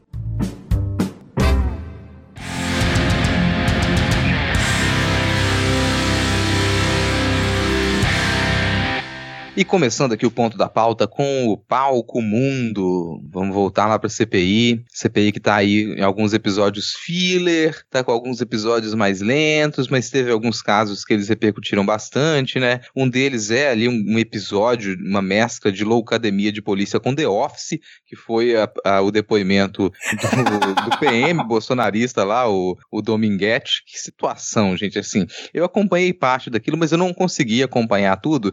E estranhamente estranhamente, não foi por conta das falas dos governistas que normalmente irritam. É por vergonha alheia, realmente, assim. Porque você colocou um sujeito lá que, no, mínimo, você tirou ele de alguma esquete de humor de baixíssima qualidade para poder prestar depoimento. Durante o, o, início do depoimento lá do Dominguete, surgiu ali nas redes muita gente dizendo: opa, isso aí é um cavalo de Troia, porque plantaram esse sujeito lá para descredibilizar a narrativa dos irmãos Miranda e desviar a atenção disso. Bom, se foi um cavalo de Troia, que péssimo trabalho, assim péssimo trabalho, porque colocaram o sujeito lá para ele trazer um áudio parcial, um áudio recortado, que rapidamente foi desfeito pela, pelos os senadores da CPI e que não tinha relação qualquer com o depoimento, com as perguntas que ele estava ali para responder. Então, que tipo estranho de cavalo de Troia é esse? Num primeiro momento, muita gente falou: o que, que esse cara tá fazendo lá? Isso, que, que, que caso é esse? Esse caso da, da, da vacina AstraZeneca tá muito estranho. Será que existe realmente algum crime ali? Isso não é crível. Não pode fazer sentido. Esse sujeito tá falando a verdade? Não. Cadê a repórter que foi lá entrevistar ele? Como é que você chegou nesse sujeito? Que esse cara não pode ter ligação nenhuma com o governo. Pois é, né? E aí passou-se alguns dias e você percebe que ele sim tem ligação direta no governo, que eles estavam realmente negociando com ele, que ele estava em diversas regiões, que, reuniões, que as pessoas tiraram foto com o sujeito e que boa parte das coisas que ele falou ali realmente se verifica. Então, se você tá aí com aquela postura de que não, não é possível. Isso é ridículo demais para fazer sentido. Eu não acredito que o governo embarcou nessa. Lembre-se do e-mail do príncipe nigeriano e aí você vai acreditar que um sujeito como o Dominguete chegou oferecendo 400 milhões de doses de vacina, de uma vacina que não pode ser comercializada por empresas privadas e o governo cogitou fechar contrato com ele.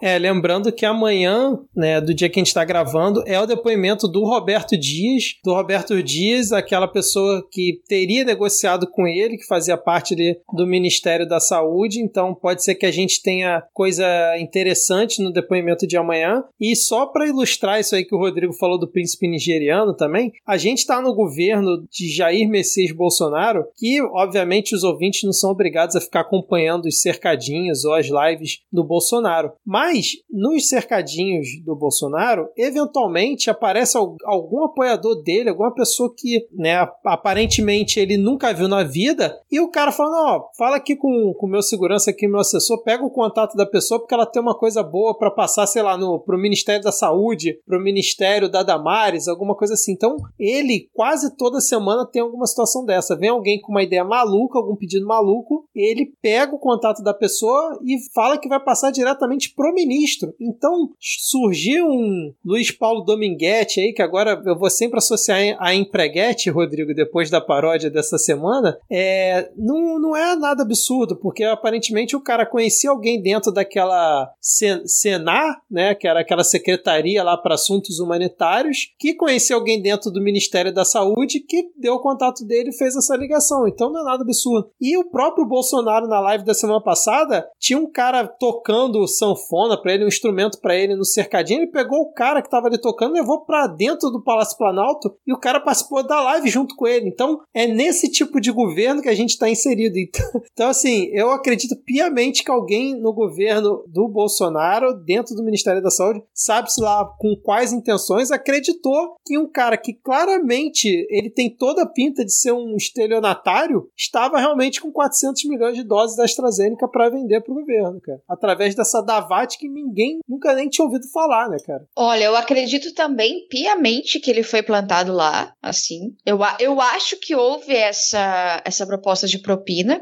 mas ele foi plantado lá. O desespero dos governistas quando pegaram, quando desarmaram a bomba da, do áudio foi uma coisa. Mas também o fato do, do Flávio Bolsonaro estar no Senado desde cedo, isso é raríssimo, né? Isso não acontece com muita, com muita frequência. E também que a narrativa do áudio se espalhou rapidamente pelo WhatsApp, pelas redes bolsonaristas, numa velocidade absurda, como se já tivesse sido planejado, né? Por bolts, por influenciadores, com uma narrativa muito, muito parecida, assim. Então, eu acredito que, que foi, se não foi ele a pessoa implantada, porque se você vê também a movimentação, ele avisou o Cristiano, que o Cristiano é o tal do, do representante da Davat no, no Brasil, ele avisou o Cristiano da propina. No dia do depoimento dos irmãos Luiz Miranda, ele enviou esse áudio e falou o seguinte para Dominguete: o deputado está lá falando uma coisa e aqui fazendo outra. No dia seguinte, este Cristiano que liga para a repórter da Folha de São Paulo para que ele, para que o Dominguete dê a entrevista para falar sobre a propina que ele, sobre a proposta de propina que ele recebeu. E a partir daí ele foi parar na CPI. E aí, com aquele áudio que ele recebeu, tudo dias depois do Luiz Miranda, dos irmãos Luiz Miranda terem deposto na, na, na CPI. Então é muito, foi muito burro mesmo, Rodrigo. Eu usar uma palavra um pouquinho mais, mais chique, mas foi burro mesmo, é isso aí. Não, eu concordo, assim. Acho que tentaram empurrar esse, esse cavalo de Troia ali e, cara, isso pra mim demonstra esse desespero. Demonstra esse desespero. A única coisa que, que a rede bolsonarista ainda consegue controlar é a própria estrutura da rede. É como que eles vão disparar essas mensagens, é como que isso vai chegar a essa base que ela cada vez mais diminui. Então eles conseguem manter ali algumas lideranças dessa base, mas o eleitorado mesmo, o, o grande público, ele nitidamente diminui. Então eu já me questiono também da eficácia desse tipo de, de estratégia. Isso que eles fizeram com o Dominguete, um ano atrás, talvez isso funcionasse muito bem. Agora já não funciona mais o pessoal já estava safo. Apesar do que eu acho que foi um grande vacilo simplesmente ter acelerado isso e ter colocado esse cara lá para depor, do dia para noite, completamente desnecessário. Fica também aí o aviso nessas últimas semanas, é, na, na sede de apresentar novos fatos, novos detalhes para essa narrativa, alguns jornais têm vacilado, não têm feito um trabalho ali com que, que você espera que alguns jornais que têm recurso, né, e não é o recurso do, do dos assinantes, não é o paywall que está dando esse recurso lá, mas jornais que têm recurso não estão fazendo esse trabalho com a delicadeza que era necessário fazer. Tem uma, mim, o que a gente pode desdobrar disso agora é que, bom, o Dominguete ele deu depoimento, aparentemente se revelou mais problemas do que se esperava que se revelasse, não funcionou para a CPI aquele áudio dele do Miranda, não surtiu o efeito que eles esperavam que surtisse e tem desdobramentos dessa, desse problema do Dominguete que agora pode envolver inclusive o nome do presidente, porque depois que quebrou o sigilo do telefone dele, eu adorei a reação dos governistas quando falou, vamos quebrar o sigilo dele. O pessoal regalou o olho, cara. Como assim vão quebrar o sigilo dele? Não, Porque tem Flávio, muita coisa lá. Fala, não, tem que ver só relacionado à, à negociação. Não pode ver tudo que tá no celular dele. Passando é. recibo danado. E das primeiras coisas que apareceu ali é conversas em que ele cita diretamente o presidente e diz que o presidente estava ciente daquela negociação, estava ciente daquela proposta. Então, cada vez mais você direciona essa investigação para o presidente da República, que é o que os governistas não queriam. É, cara, assim, eu acredito que também rolou essa, essa tentativa, essa negociação. Realmente, a Vera, eles achavam que iam fazer um baita negócio de ambas as partes. E eu tô com a Ad que não sei por quem, mas aquele cara ter chegado da forma como ele chegou, não sei se foi o tal do Luciano tentando livrar a barra dele, empurrar tudo nesse Dominguete, sabe? Porque o cara, né, óbvio que eu não acho que ele é inocente, mas ele parece que meio que caiu num conto de fadas, ele que ele acreditou que realmente ia poder vender 400 milhões de, de doses, ou se tem alguma ligação com o governo, não sei dizer, a gente vai talvez saber ao longo do tempo ou não. Mas uma coisa que eu me atentei agora, enquanto a gente estava falando, foi olhar as datas, cara. Vocês sabem qual foi a data que teria rolado esse jantar da propina de um dólar? Vocês lembram? Foi dia 25,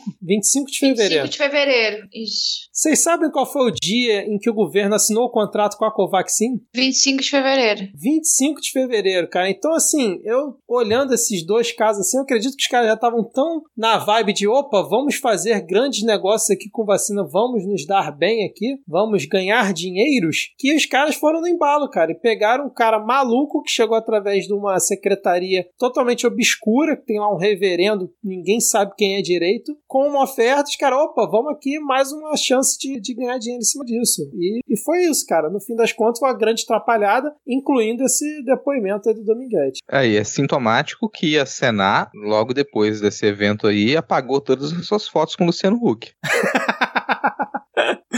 ah, é, cara. Mas assim, o, ca... o carinha ruim para explicar qualquer coisa, né? O cara não sabia explicar o, o, básico, né, cara? Impressionante. É porque aquilo, cara, ele é um PM que nas horas vagas aplica golpe.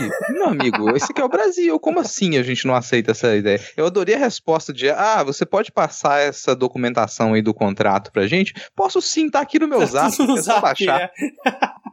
Surreal, cara. Esse era o cara que dizia ter 400 milhões de, de doses e o governo, ou alguém do governo, quis acreditar, né, cara? Bom, vamos lá. E hoje a gente teve o depoimento da servidora Regina Célia. Eu queria saber se a AD acompanhou esse depoimento hoje, se ela entendeu alguma coisa. E também queria perguntar, tanto para a AD quanto para o Rodrigo, se vocês acham que esse depoimento da servidora, não para o grande público, né? Porque a gente sabe que o grande público não, não acompanha nos detalhes essa os depoimentos e tal. Mas para alguns senadores, né, que já são, é, já possuem um flerte com a reforma administrativa, se não serviu esse depoimento dela tão confuso, com tantas é, jogadas de bola para um lado e para o outro, para reforçar que realmente a máquina pública é muito inchada, que servidor público não faz nada, que é tudo um bando de vagabundo e temos que reformar tudo isso aí e botar ordem na casa.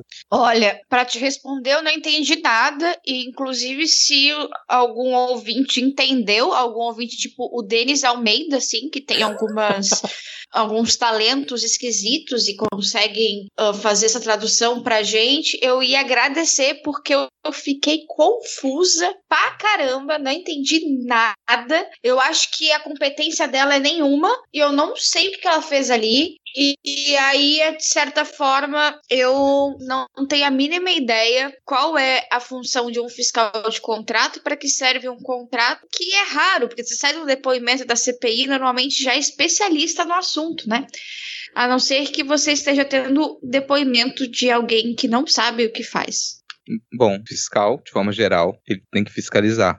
e é isso que o fiscal tem que fazer. Então você tem diversos processos correndo no sistema público e você precisa de fiscalização. É, eu acho também, Vitor, que isso pode alimentar para algumas pessoas ali, alguns senadores, dar um pouco de, de gás para essa ideia da reforma administrativa, mas nem tanto, porque na prática a gente tem servidores e servidores e isso não é, não é o problema aí. E nas perguntas que se fez, principalmente nas perguntas do, do Alexandre, Alessandro Vieira, fica nítido que a Regina Célia ela não estava muito disposta a responder as perguntas que ela sabia, ela tinha resposta. O que me passa a impressão é que ela é sim uma figura ligada ao Ricardo Barros, ela é uma figura que estava ali fazendo movimentações para ele, mas ela não pode fazer essa vinculação. Então, para não fazer essa vinculação, ela não consegue responder algumas perguntas. Exemplo, o Alessandro Vieira ele chega e pergunta: "Ah, você disse que está tudo dentro da normalidade. Os elementos dessa contratação, eles são iguais aos elementos dos outros 17 contratos de vacina que você analisa todo ano?" E aí ela dá uma tenta dar uma escamoteada, ele insiste na pergunta e ela é obrigada a responder: "Não, os elementos desse contrato específico eles eram diferentes. Então os outros contratos passam porque ela fiscalizou os outros contratos. Esse contrato em específico ela não fiscalizou. E é essa a grande questão. Então não vai dizer simplesmente essa é uma funcionária que ela é incompetente, ela é uma funcionária que aparentemente é corrupta. Isso é, é o que se você precisa investigar sempre. Então você vai ter, você tem a possibilidade de corrupção sempre. E eu não estou dizendo que ela é e ponto final, estou dizendo a impressão que o depoimento passa. A impressão que o depoimento passa é que ela responde que os outros 17 contratos, contratos anuais de compra de vacina para diversas vacinas que ela fiscaliza, eles possuem certos elementos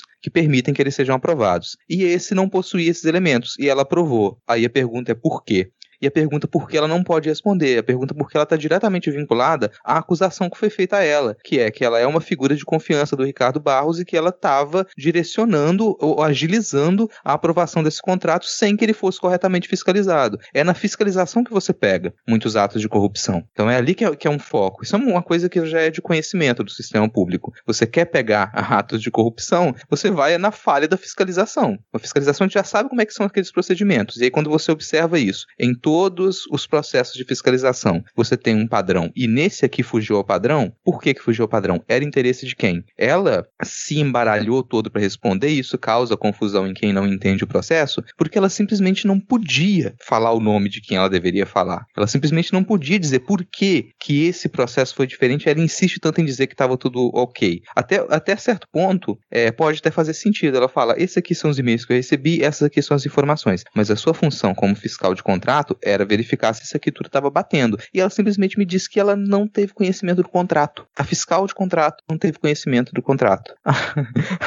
Aí a pessoa se, se embola, sabe? Não sei se foi tão, tão produtivo esse depoimento dela para o andamento da CPI, porque no fim das contas essas são informações que você conseguiria adquirir sem ter um dia inteiro de depoimento com uma pessoa. Aí é que eu acho que tem o deslize, sabe? A CPI ela começa a perder tempo com algumas coisas. Para mim esse é episódio filler, com, umas, com algumas requisições de documentação, com uma investigação que ela não tá ali ocupando espaço do dia na CPI, você consegue ter essas respostas. Fica também um ponto que é a CPI tá pedindo documentação, tá pedindo quebra de sigilo e o Pacheco tá segurando. O Senado não tá dando andamento para essas quebras de sigilo. A CPI faz é, faz as requisições de documento. Isso não vem da, da Polícia Federal. A Polícia Federal parece que está segurando algumas coisas também. A ABIN está segurando coisa. Já teve uma, uma alfinetada do Randolph na sessão de hoje também para falar: opa, a gente está pedindo documentação. O que está acontecendo? Está aparelhado? Por que, que não estão dando resposta para a gente num tempo hábil?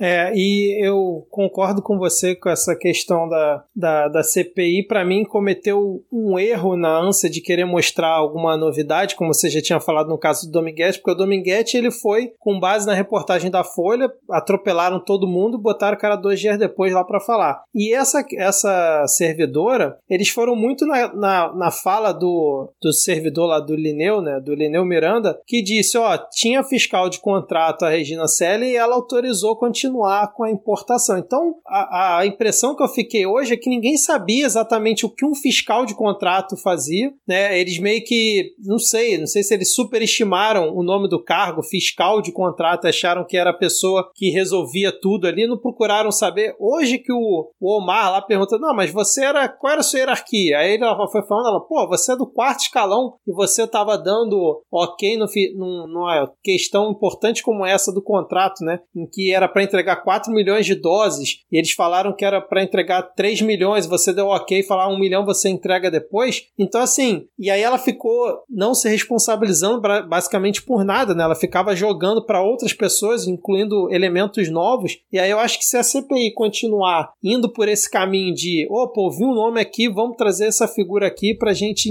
é, interrogar, sem nem saber o que está ali envolvido, porque às vezes, se eles tivessem talvez procurado saber quem era, né, qual é a função dela, qual era o, a hierarquia ali dentro, talvez já chamasse direto o diretor dela ou quem de direito para falar sobre aquilo, porque no fim das contas ela, o que ela mostrou ali é que ela era uma carimbadora. Agora, se ela era uma carimbadora amando de alguém ou para atender o interesse de alguém, é que a gente ainda talvez vai descobrir ao longo da CPI ou não. Mas que ficou feio demais quando ela relembrou que ela tinha sido do Ministério da Saúde da época do Temporão, né, lá em 2002, sei lá, e não conseguia lembrar do Ricardo Barros, cara, que foi recentemente, ela lembrou do ministro, do ministro anterior ao Ricardo Barros e não lembrou do Ricardo Barros. E aí dá pra ouvir que ela tinha uma mania muito ruim de não falar direto no microfone. E aí tem uma hora que o microfone tá virado pro advogado dela, aí o advogado comenta assim, né, baixinho, mas, deu, mas o áudio vazou. Não, foi o Ricardo Barros. Pode falar que foi o Ricardo Barros, não tem, não tem problema para você não. E mesmo assim ela fica reticente, ela, ela volta e fala de novo do ministro anterior e não comenta o nome do Ricardo Barros. Então assim, ela ela no mínimo deixou um ponto de interrogação na cabeça de todo mundo para saber se ela só era enrolada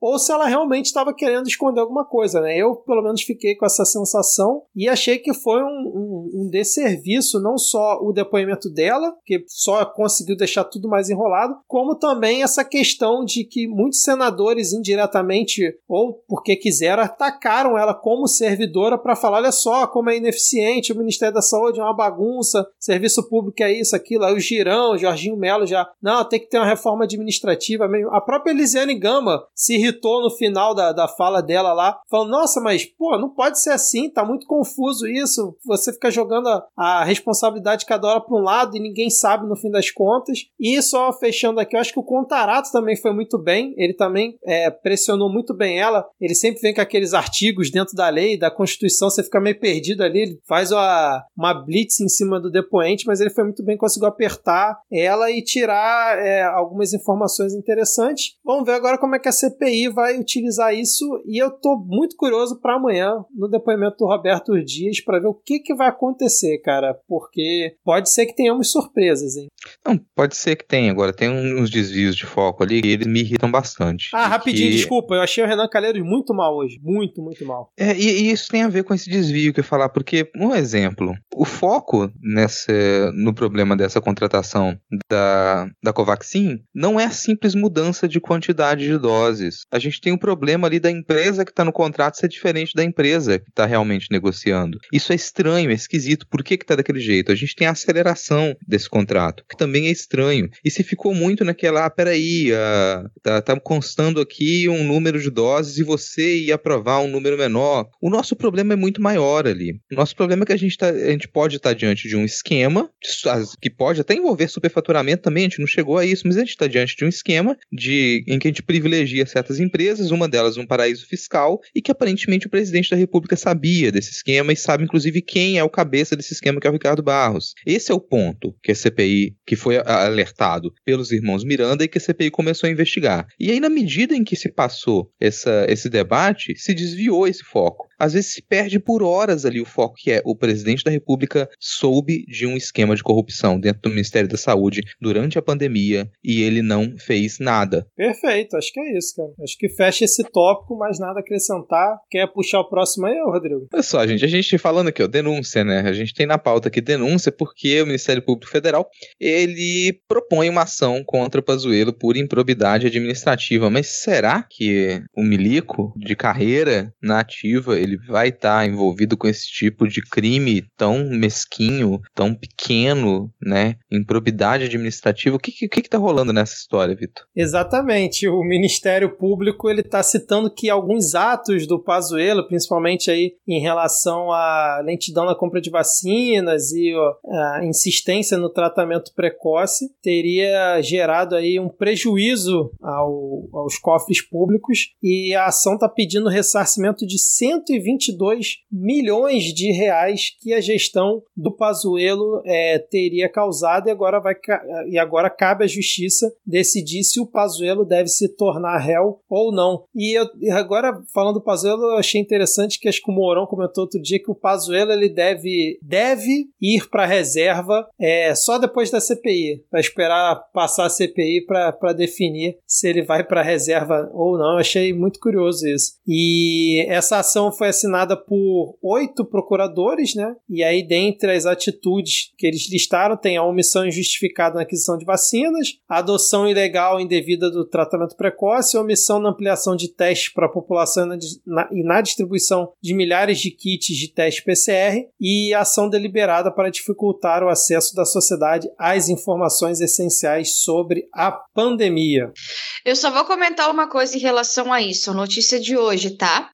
Correio Brasiense. Sem cloroquina, diretriz para tratamento da Covid-19 será reavaliada pela saúde. Audiência pública para debater as diretrizes para tratamento hospitalar de casos de Covid-19 está marcada para quinta-feira, 8 de julho de 2021. E aí, falando em ação e tudo mais, a PGR pediu abertura de inquérito para investigar o Bolsonaro por prevaricação no caso da Covaxin, que a gente comentou semana passada, aquela notícia crime que o Randolph, o Cajuru e o Contarato, né, tinham levado é, é, ao STF, e aí a, acho que foi a Rosa ou a Carmen Lúcia deu um, uma chamada no PGR e falou, e aí, vai decidir ou não vai? Vai sair do muro ou não vai? E um, dois dias depois, a PGR decidiu pela, por essa abertura, e no dia seguinte, a, a Rosa Weber autorizou é, a abertura desse inquérito para investigar o Bolsonaro no caso da compra da Covaxin. Tem algumas pessoas achando que, na verdade, eles autorizaram para daqui a algum tempo falar: oh, não temos provas, vamos arquivar para, no caso, inocentar o Bolsonaro dessa ação. Vocês acreditam nessa teoria? Cara, não sei nem se é uma teoria, assim. É um risco. É uma questão de risco. Isso pode acontecer. Honestamente, não acho que era o caso, assim. Eu acho que isso pode virar um tiro no pé. Se eles realmente pedem para arquivar isso, diz não tem prova, não tem consistência nesse pedido, não tem consistência nessa investigação, isso vai atrapalhar a CPI. Vai tirar a credibilidade de um dos, dos focos ali, talvez o caso mais importante que a CPI revelou até o momento. Então, não me parece que fosse o caso. Ah, a Rosa, a Rosa Weber recebeu esse, essa notícia crime e E no fim das contas ela fez o que ela tinha que fazer. Ela fez, opa, recebi notícia crime, notícia crime faz sentido, tá aqui, tem os elementos. Então ela julgou os elementos, faz sentido, encaminhou para a PGR. A PGR no primeiro momento disse não, não vou abrir. E a Rosa Weber falou: então, colega, olha só, você tem uma função. Existe assim um papel que você tem que cumprir. E é esse aqui, é isso aqui que você faz. Deixa eu te explicar o que, que você faz. Se você não conseguir fazer isso, você tem que me justificar por quê. Não dá simplesmente falar, não tô afim. Não, ele queria que é? acabasse a CPI, né? Pra poder ab é. abrir, né? Então, ó, se não tem uma justificativa dentre esses elementos que foram apresentados aqui, você não consegue justificar por que não abrir a investigação, você vai ter que abrir. É uma obrigação, você não pode simplesmente observar. E volta para ela, essa investigação agora. E aí é que começa o problema. Mas tem dois pontos. Primeiro, eles podem arquivar, nesse caso seria um tiro no pé, ou isso pode ser arrastado durante algum tempo, que eu acredito que mais vai acontecer. Essa investigação vai ser arrastada, a CPI vai ser prorrogada, a gente vai ter essa CPI por mais 90 dias ainda, e essa, essa investigação no STF ela vai demorar um bom tempo ainda. Quando chegar a ser discutido, aí você vai discutir, opa, peraí, tá aqui rolando a investigação, vamos debater isso no plenário, e mais alguns dias, e mais algum mês, e joga aquilo para semana seguinte, até que a CPI consiga dar andamento ao que precisa com relação ao caso Covaxin. Mas o risco tá ali, então não vejo a necessidade disso acontecer. Você já estava com a CPI em andamento, você fez a revelação de um caso, por que não esperar, esperar o relatório da CPI? Para fazer isso? Por que não esperar? Inclusive o pessoal falou: ah, não vamos dar um relatório parcial. Mas existe essa possibilidade. Você pode chegar ali antes de prorrogar a CPI e apresentar um relatório do que a CPI conseguiu fazer a esse ponto. Fecha aqueles elementos no relatório, o, o relator assina, está aprovado o relatório, e aí sim você poderia protocolar uma notícia crime e aceitar essa investigação. E na segunda fase da CPI você daria andamento a outros processos, porque sim, você tem muita coisa para investigar e provavelmente nessa prorrogação da CPI você vai começar a se entranhar ganhar mais em casos estaduais. Eu acho que perderam uma oportunidade. Foi um time meio ruim ali. É, vamos ver se foi uma escolha errada, como o depoimento do Dominguete e da Regina Célia, se realmente vai surtir algum efeito. Lembrando que essa investigação pode acontecer igual dos atos antidemocráticos lá do Alexandre de Moraes, que ele sempre vai renovando, né? Chega lá, não, precisa de mais três meses, seis meses para poder continuar investigando. Pode realmente acontecer isso que o Rodrigo falou, da coisa aí ali se, se alongando junto com a CPI CPI, que ainda não está garantida que vai continuar, né? O Pacheco ainda está segurando lá na mão o pedido e, inclusive, parece que alguns senadores estão ameaçando de novo entrar no STF para que tenha postergação, né? Por mais. O Alessandro meses. Vieira e o Cajuru já entraram já. Já, já entraram? Ah, beleza. É. O, o Omar Aziz falou hoje que não vai ter recesso, sim, ao, ao, que tudo indica vai ter recesso de depoimentos, né? Mas o trabalho da, da comissão vai continuar mesmo durante o recesso do Senado, mas só que, é, ao que tudo indica, não vai ter nenhum depoimento durante esse. Agora, no meio do mês, né? Que é o, é o recesso do Senado, se eu não estou enganado. E aí eu tava lembrando aqui, só pra gente fechar, o Bolsonaro entregou as provas da, da fraude lá da, da eleição, era, era até ontem, né? O... Mas é claro que ele ignorou solenemente o prazo estipulado. Isso era óbvio. Ele tá prometendo uma live agora com os hackers nessa né, semana. Acho que vai ser agora. Ele tá prometendo uma grande surpresa aí na próxima quinta-feira. Vamos ver. Vamos ver se é, é a live dos hackers mostrando que existe como fraudar as urnas eletrônicas e malvadão Lula é quem tá por trás disso tudo. Ele vai fraudar a eleição ao vivo. Ele vai fraudar a eleição ao vivo para provar que a eleição pode ser fraudada. É, antes de encerrar aqui, gente, só queria fazer um, um, um comentário com relação ao tratoraço. Porque nessas últimas semanas, a gente já falou disso, tem se acelerado muito a votação apresentação de pautas que elas, é, que elas representam um retrocesso. O Lira, ele está empenhado ali em destruir toda a nossa população indígena, ele está empenhado. O Lira odeia indígenas de uma maneira que, assim, é difícil de mensurar, ele realmente detesta. O Lira, ele, tá, ele quer destruir o patrimônio público, ele quer, ele está empenhado em realizar privatizações absurdas, como é o caso da privatização dos Correios, sem o menor sentido, já avançou com a privatização da Eletrobras. Vamos lembrar, são empresas públicas que elas não dão prejuízo que elas funcionam muito bem, muito bem. Os Correios funcionam muito bem. A história de monopólio dos Correios é uma alucinação. Se tivesse monopólio dos Correios, você não receberia nada da Amazon na sua casa. Se tivesse o monopólio dos Correios, você não poderia, não, não existiriam outras empresas para fazer entrega.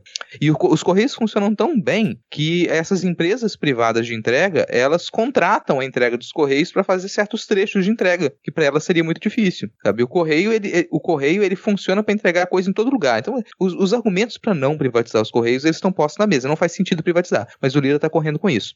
E vou puxar isso para fazer um lembrete também, gente, porque toquei, a CPI está acontecendo e a gente está sem Big Brother, então é muito divertido acompanhar a CPI. Maneiro, ótimo, tem muita coisa importante acontecendo na CPI, show. Só que enquanto acontece a CPI da Covid, tem outras desgraças acontecendo e você não precisa, não, não, não tem a menor necessidade de você não dar atenção para as outras coisas. Durante a, a, a votação da, do PL 490 na CCJ, é, foi ridículo, cara, ridículo ativistas terem que implorar atenção para grandes perfis de esquerdas que só queriam falar da CPI. Pô, tudo bem, tem perfis que eles já estão ali com o perfil direcionado para falar da CPI. Agora, grandes perfis influenciadores de esquerdas, de esquerda, não dá atenção para esse tipo de pauta, não dá atenção para esse descalabro que é um PL 490, por exemplo, ou agora a votação para legalizar a grilagem, isso é, é triste, no mínimo, e é revoltante. Precisar que ativistas indígenas implorem a atenção dos grandes perfis que só queriam falar da CPI em episódio filler, nada estava acontecendo, cara, sem, sem noção, assim. Faça-me o favor. Tá na, dá, dá pra gente dividir a atenção ali, não é uma coisa só que acontece. A gente sabe que não dá pra lutar contra tudo, que não dá pra se empenhar 100% em tudo, mas você imaginar que a CPI vai resolver todos os problemas, enquanto você tá focado na CPI, estão matando gente.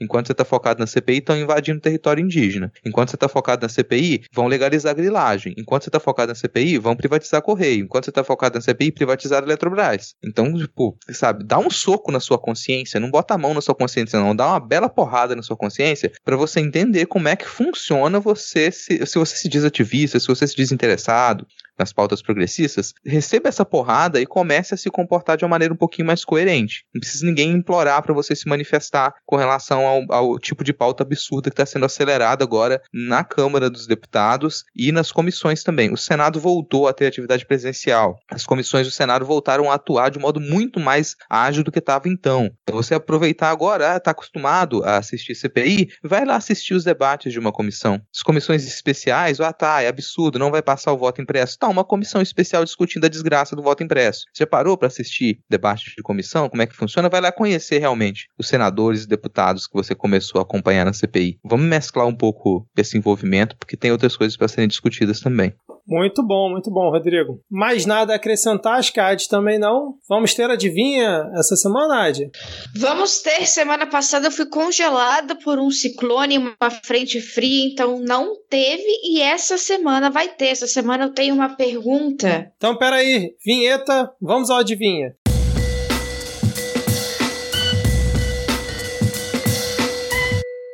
Vamos lá, então, que eu tenho uma pergunta muito triste para fazer para nós. Por quê? Porque algumas pesquisas estão nos dando esperança e como nós somos brasileiros, a gente não pode ter esperança por muito tempo.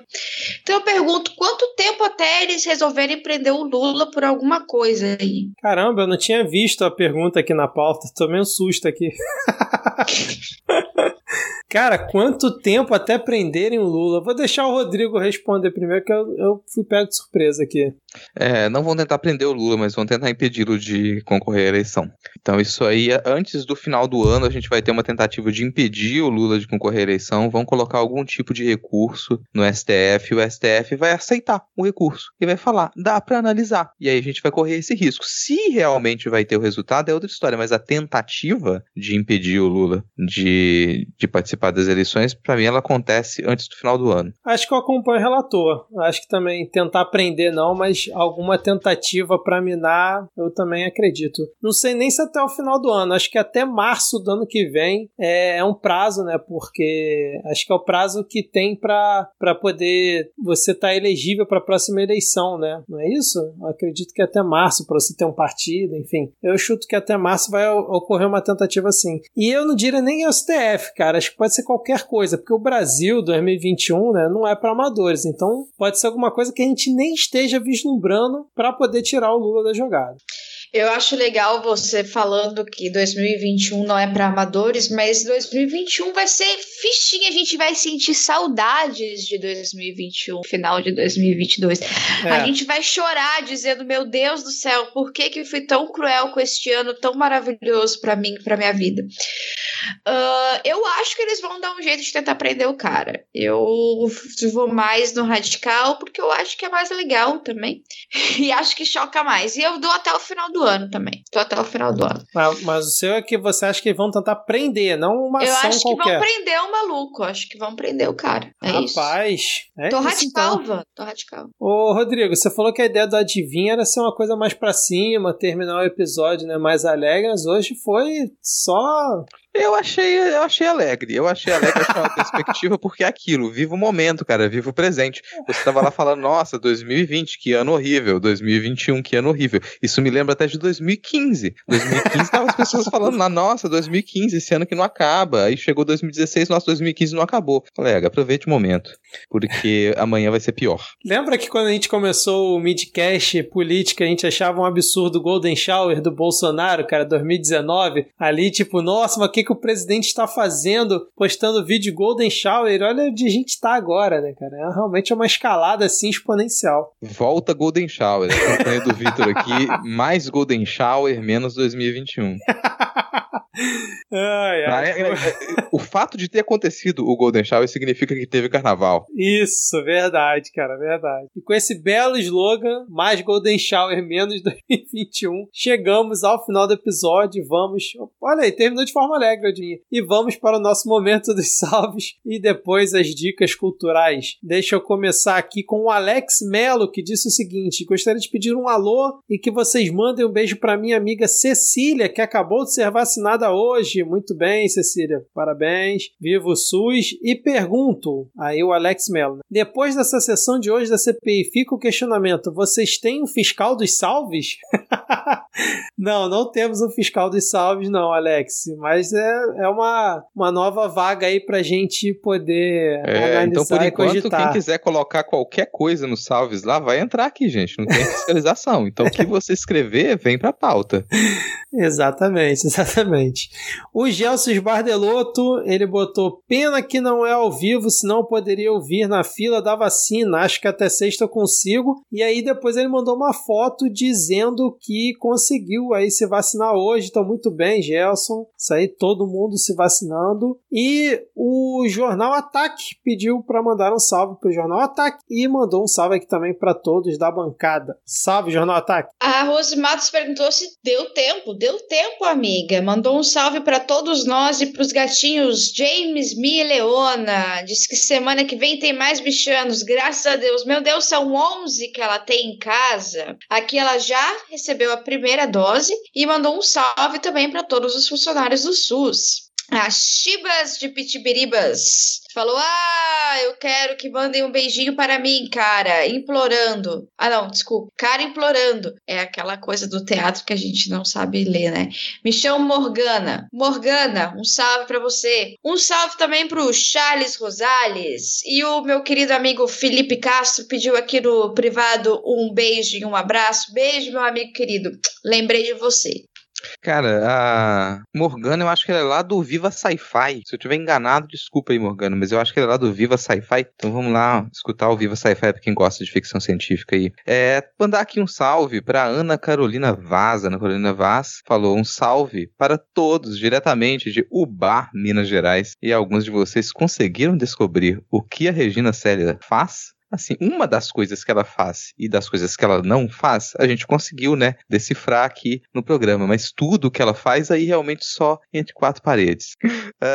Lucas Plancos aqui, ó, Lucas Plancos disse, aqui especialmente para o país mais avançado na vacinação da América do Sul, Maranhão, no aguardo da segunda dose que vem a segunda dose aí pro Lucas Blanco. E arroba Niamaclir disse: quero um salve para mim e pro meu namorado, arroba Marcos Prendes, a quem ela apresentou o Midcast e aí no rumo de terminar mais um relacionamento, né? E pra linda da Júlia Matos, que apresentou o Midcast para ela e disse que quer mais participação aqui da Júlia no, no Midcast. Eu também quero, coincidência, pensei nisso hoje. Vi lá uma, uma postagem da, da Júlia Matos e falei, por que, que ela não tá aqui gravando com a gente? Fica aí a questão. Viu só? O seu namorado está faltando na CPI, está faltando gente para prender os depoentes que falam que mentem na CPI. Não, e agora com ela apresentando o midcast para ele, ela acaba de prender ele a ela nesse relacionamento, porque o midcast une as pessoas, entendeu? O que o midcast une, homem nenhum jamais irá separar. Aliás, um salve para Ilma Teixeira, que já gravou aqui com a gente esse ano, inclusive, que ela postou um stories no, que ela postou um story no Instagram. É, a foto com ela, ela, e o namorado, o marido dela, não sei, é, ouvindo o midcast na TV e eles montando um quebra-cabeça de mil peças durante aí, as férias escolares, cara. Achei muito bom. Então, um salve aí também pra Ilma. E um salve pra Júlia, né? Pra Júlia Matos. Realmente tá precisando voltar aqui. Eu queria muito gravar um dia um, um episódio sobre Fórmula 1 aqui no midcast. Eu sei que a Júlia ela é, ela é fã de, de Fórmula 1 porque é um tema que também eu gosto bastante, né? Eu acompanho. Mas quem sabe um dia, né? No, no, futuro. Quem quer começar aí com as dicas culturais? Posso começar? Eu já falei do podcast do O Investiga, né? Que a gente foi assunto na pauta. Acho que é interessante ouvir também. Uh, sobre o alerta do Rodrigo, a gente fez aqui, eu e a Luísa Molina, que, que produzimos o Ad News especial Defesa Indígena. Eu não voltei a fazer o Ad News, eu ainda estou fazendo TCC, mas houve uma necessidade de dar uma atenção para essas pautas e como a gente não tem conseguido abraçar tudo, a gente vai tentar abraçar o que a gente consegue. E eu vou indicar também a série da Marvel, que todo mundo já deve assistir, mas, no entanto, todavia, é muito maluca, eu gostei pra caramba, que é Loki, o nosso querido bissexual, ele é também, assim como o Eduardo Leite, agora ele é um homem fora do armário. Então achei interessante botar assim Loki e Eduardo Leite no mesmo episódio. É isso. Eduardo Leite, o Loki de 2022. Imagina isso, Rodrigo. Dá pra criar slogan, hein? Nossa, a gente já. Esse é o segundo comentário falando de Marvel aqui, né? Lembrando que a gente estava falando do impeachment ultimato impeachment endgame. Uh, inclusive, a Será o Eduardo Leite aí, ó, o Loki do impeachment? Será Olha! Agora, que é o Loki da frente ampla? Não dá pra confiar aí, gente. uh, aliás, Ad, eu comecei a assistir WandaVision essa semana. Tô bem atrasado, mas tô gostando, cara. Tô gostando da, da série. Já assisti acho que dois ou três episódios. É, deixa eu indicar logo a minha aqui, Rodrigo, rapidinho, pra você não me criticar igual semana passada. Eu quero indicar hoje sim uma, uma dica boa, o filme A Guerra do Amanhã que está disponível lá no Amazon Prime Video, assisti essa semana. É um filme aí que tem futuro apocalíptico, é, tem alienígenas, ação pra caramba, drama familiar, forçação de barra no roteiro, né? Ali no final, principalmente, parecendo que você está assistindo Os Mercenários, mas que no final das contas é, me proporcionou aí duas horas de bom entretenimento. Então, no conjunto da obra, achei um bom filme. Fica aí a recomendação. Boa, cara. Minha recomendação de podcast dessa semana é o podcast podcast Desculpa o Atraso, que é um podcast para falar de profissões. Então você tem episódio lá sobre designer e a leitura, assessor de comunicação e a arte, consultor de diversidade e tecnologia, product designer, por aí vai, assim, são diversas profissões, né? E cada, cada episódio você trata de uma profissão diferente. Toda terça-feira tem um episódio novo aqui linkado na postagem, diversas maneiras de você assinar e ouvir o Desculpa o Atraso. Vou indicar também um projeto chamado Eloráculo, que é uma proposta muito curiosa, assim, cara. Para você que tem fé nos algoritmos, que você acredita que a internet é capaz de saber o que, que você pensa e você sente, esse é um site bem simples. Você entra no site, você clica num botão e ele vai gerar um print de tela de um filme com a legenda. E a ideia é, antes de você clicar, você pensa em alguma dúvida fundamental da sua vida, em alguma coisa assim que você acha muito complexa, e esse print, teoricamente, ele vai te dar motivo para pensar, vai te dar um pouco dessa resposta resposta, te indicar um caminho, é o oráculo dos algoritmos da internet. Acabei de fazer o meu aqui, Rodrigo. Apareceu aqui um print do filme Beginners, de Mike Mills. Não sei qual é a, tradu a tradução para o português, acho que é Toda Forma de Amor. E é o print de uma pessoa segurando um ramo de flores e uma legenda em espanhol que eu não vou me arriscar aqui a dizer. Quer dizer, vou me arriscar assim. É. A gente canta na abertura da paródia, né? O que ia falar em é, espanhol cara, aqui, se né? For uma questão porra. de passar vergonha, assim, a essa altura do é. campeonato, Vitor. Dane-se, né? Então tá escrito assim na legenda: Aqui tênis são simples e alegres. Isso quero para ti. É isso, cara. Eu não é, pensei você... em ramo de flores quanto mas eu cliquei. Não, mas... Ele não vai mostrar o que, que você pensou. É pra você pensar numa dúvida sobre a sua vida, algo profundo, alguma coisa que tá Entendi. te consumindo. E aí você vai relacionar isso com o print que ele vai te mostrar. Tá, vou, vou guardar essa informação, vou tentar aqui processar ela e depois eu te digo se eu cheguei a alguma resposta aí para alguma grande questão da minha vida. A Adi, pelo visto, não clicou, achei que ela tava ali fazendo o teste dela, mas vamos então. Fiz sim, fiz Fez? sim. E a, a frase que veio me tocou tão profundamente, eu acho que a gente pode ir dormir. Na real, que depois dessa eu vou chorar, tá real. Caraca. Fica o um mistério, né? Fica o um mistério, exatamente. Não, não vou falar, não vou falar. Foi realmente tapa na cara, porra, Rodrigo. Olha aí, Rodrigo. Mexeu com funcionou, a área nesse final. Cara, funcionou, funcionou. Isso aí, ó. Confie, tenha fé no algoritmo. então é isso, obrigado ouvinte aí por mais é, esse episódio, por nos aturar aqui por, sei lá, uma hora e meia, uma hora e quarenta, não sei quanto tempo vai ficar esse episódio depois dos cortes. E valeu, Ad, valeu, Rodrigo. Semana que vem estamos aqui novamente acompanhando essa loucura da política nacional. Abraços, valeu! Valeu! Falou, tchau, tchau!